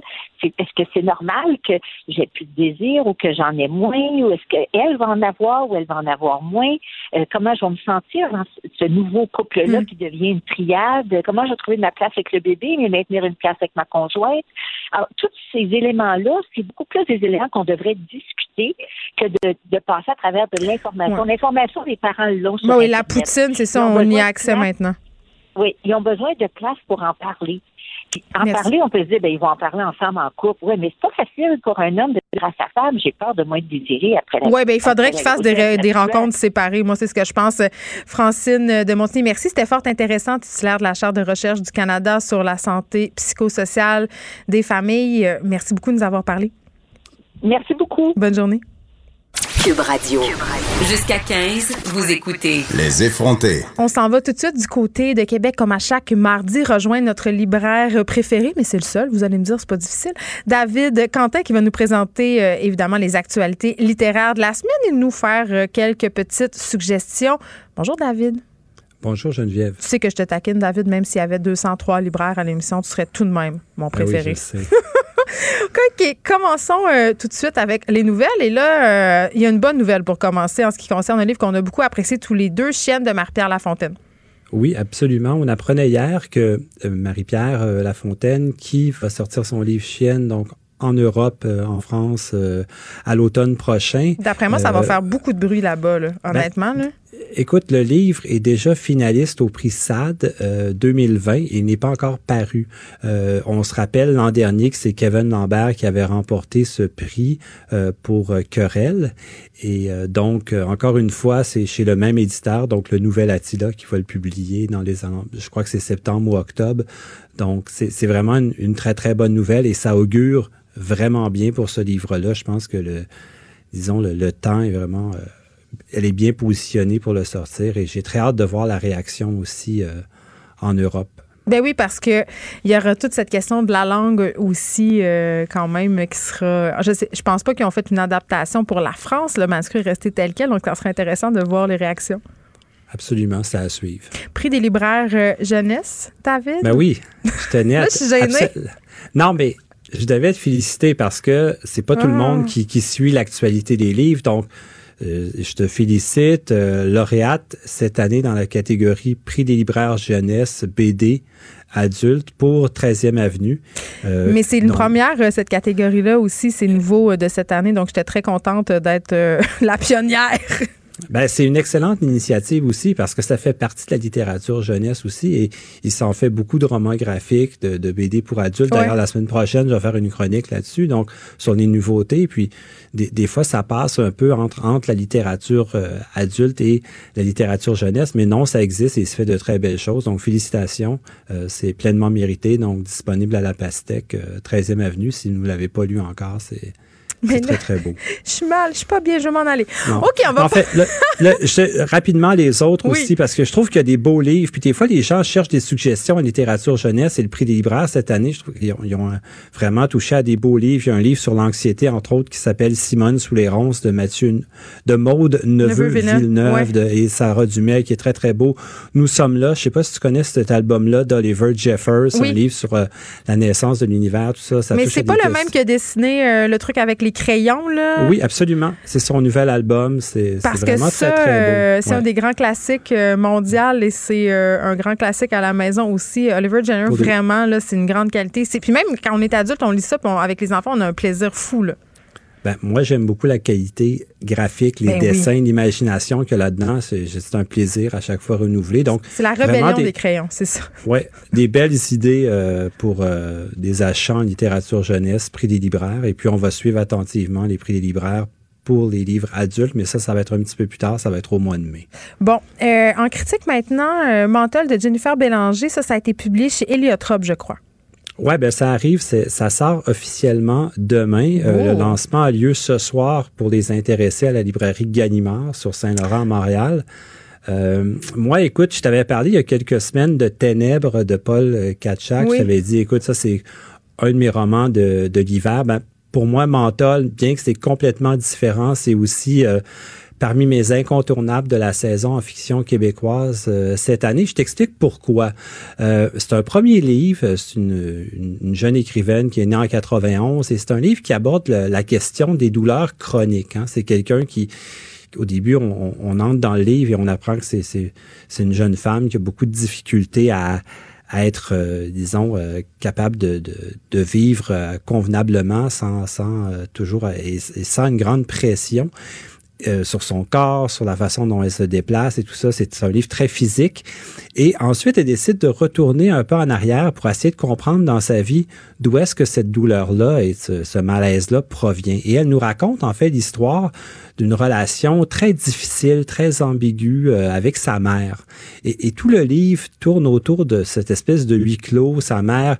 Donc, on est dans des quartiers très pauvres de Montréal. Et, et c'est pas la pauvreté là, artistique bohème. Là, c'est vraiment la grosse pauvreté, la misère, si on veut. Et, et, et c'est un livre très, très concret. Elle donne des exemples. Par exemple, elle accompagne sa mère un moment donné chez le dentiste. C'est Ouais. terrible. Et il y, a, il y a un autre moment, pour la raison pourquoi d'ailleurs le livre s'appelle Menthol, une des raisons, c'est qu'il y a une scène qui, qui est marquante pour moi dans le livre, c'est que la, jeune fille a une otite et la mère, pour essayer de la guérir, pour éviter d'aller à la clinique, lui souffle dans l'oreille de la, de, la, fumée. Tu sais que ça, c'est un vrai vieux truc que nos grands-parents faisaient. Moi, pour vrai, ma grand-mère me soufflait de la fumée de cigarette dans l'oreille parce que je faisais des otites à répétition. Et pour la petite histoire, je préciserais que j'avais des otites à répétition parce que mon père fumait dans l'auto les fenêtres fermées. mais, c'est ça qu'elle explique aussi dans le livre. Elle dit, imagine aujourd'hui le fait d'avoir été comme cette fumée-là, mais aussi tous les éléments. Tu sais, quand tu manges mal, tu manges des mauvais aliments ou tu manges pas à ta faim ou des produits très toxiques, un peu euh, de mauvaise qualité, l'odeur, tout ça. C'est ça, en fait, un peu qu'elle tente d'expliquer dans son livre. Et moi, je trouve ça je trouve ça passionnant et la façon dont c'est écrit, eh, tu sens qu'elle essaie de se sortir de cette impasse-là. C'est pas comme si elle se replie en boule dans son coin, elle dit regardez comment je fais pitié. Non, c'est au contraire, elle tente de comprendre cette situation-là. Et, j'aimerais beaucoup éventuellement que si, si jamais elle a la chance de l'inviter à l'émission, parce que c'est quelqu'un qui a un parcours très particulier et en littérature québécoise. Et c'est rare qu'on aborde ces questions-là, je trouve. Et elle le fait avec beaucoup de, force et d'intelligence. Certaines personnes vont peut-être être, euh, tentées de rapprocher ce livre-là avec Chienne de Marie-Pierre Lafontaine parce que ça paraît, c'est une nouvelle autrice qui publie chez Liotrope, mais je dois dire que c'est un livre complètement différent, un ton, mais tout aussi fort, tout aussi... Euh, tu sais, c'est un livre qui... On sort du livre et on, il nous habite encore très, très longtemps de par son écriture puis les questions qui il va très très loin. C'est chez Eliotrope, c'est ça que tu me dis. Hein? Oui, exactement. quand même une maison euh, d'édition euh, qui, euh, je sais pas si tu penses comme moi, mais qui ces dernières années vraiment level up en bon français sa game. Oui, ben, comme je te disais, avec la publication de, je pense que la popularité aussi de Kevin Lambert, tout ça, leur a amené à, prendre toutes sortes de risques, mais aussi des fois, c'est il y a un bon timing. Hein, tu sais, je pense qu'on est dans une bonne période en littérature québécoise, donc ça permet, les éditeurs prennent de plus en plus de risques et ça porte fruit. Allons maintenant euh, du côté de la peuplade maison d'édition Saguenéenne qui publie Les employés.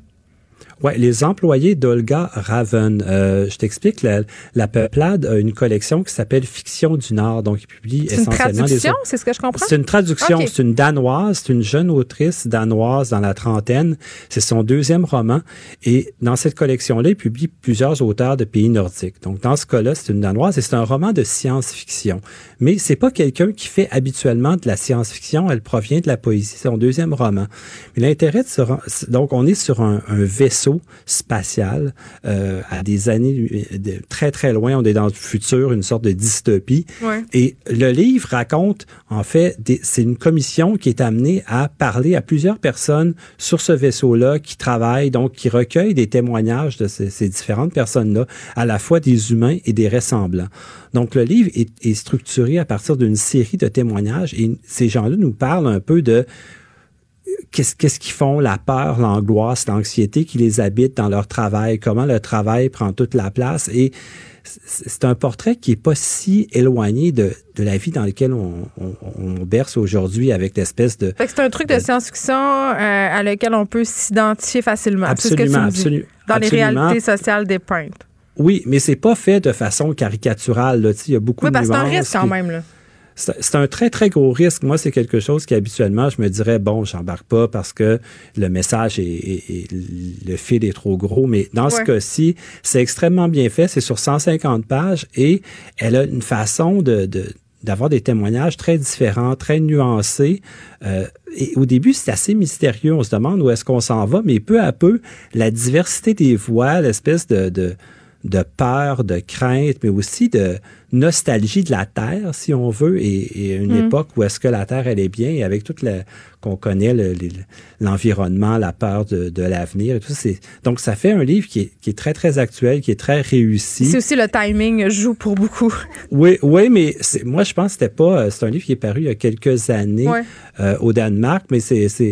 Tu sais, des fois, tout tombe bien dans, un, euh, dans une saison littéraire. Donc, et des fois, les gens veulent découvrir de la science-fiction, veulent pas se lancer dans des grandes sagas de 500, 800 pages. C'est un court roman, 150 pages, extrêmement bien fait, c'est efficace. Donc, à lire Les employés de Olga Raven, c'est publié à La Peuplade. Et là, notre fameux segment Avez-vous lu? Le segment euh, où je me sens toujours coupable d'avoir absolument rien lu. Là, c'est tu nous parles d'un livre de Mathieu. Euh, est-ce qu'on dit Lyndon ou Lindon? C'est pour te montrer à quel point je le connais pas? non, Mathieu Lindon, c'est un, un écrivain euh, français. C'est le fils de Jérôme Lindon, qui est l'éditeur aux éditions de Minuit, qui a publié Alain Robe-Grillet, Marguerite Duras, des, grands noms. Là, des... Et, et lui, dans ce livre-là qui, qui s'appelle Ce qu'aimer veut dire. C'est un mm. livre qui est paru en 2011, qui a remporté le prix Médicis. C'est un livre qui parle en fait de de figure titulaire. Donc, c'est un livre qui parle de son rapport un petit peu étrange avec son père à l'adolescence et curieusement, ouais, mais curieusement, comme très peu d'entre nous, il était ami avec Michel Foucault. Ah, bon, euh, écoute, il y, y, a des gens qui ont des enfances plus extraordinaires que d'autres. Ben, c'est arrivé comme ça parce que lui, bon, évidemment, il a rencontré tous les grands noms de la littérature. Dans ce milieu-là. Ben dans ce milieu-là. Donc, il rencontre Michel Foucault et il montre comment Michel Foucault a un peu pris la place de son père. Mais c'est pas le Foucault philosophe intimidant, imposant. C'est vraiment l'être humain et comment cette relation-là l'a permis de se rapprocher davantage de son père. Il a publié beaucoup de livres à travers tout ça. D'ailleurs, il vient de sortir un tout nouveau livre aux éditions POL il y a hum. quelques semaines. C'est quelqu'un que j'aime beaucoup et c'est un, un, écrivain qui, malheureusement, est moins connu au Québec. C'est un écrivain français qu'on connaît moins. Mais moi, je, non, mais c'est pas te sentir mal ou quoi que ce soit. C'est que j'essaie à chaque semaine, je veux pas faire des choix évidents. Genre, je, je parlerai pas de l'étranger d'Albert Camus ou, non! ou je sais pas, ou le petit prince. Non, là, on, mais... regarde, on va mettre quelque chose au clair tout de suite, là. Il sera pas question jamais du petit prince ou de l'alchimiste de Paolo Coelho. OK, on vaut, on vaut mieux que ça.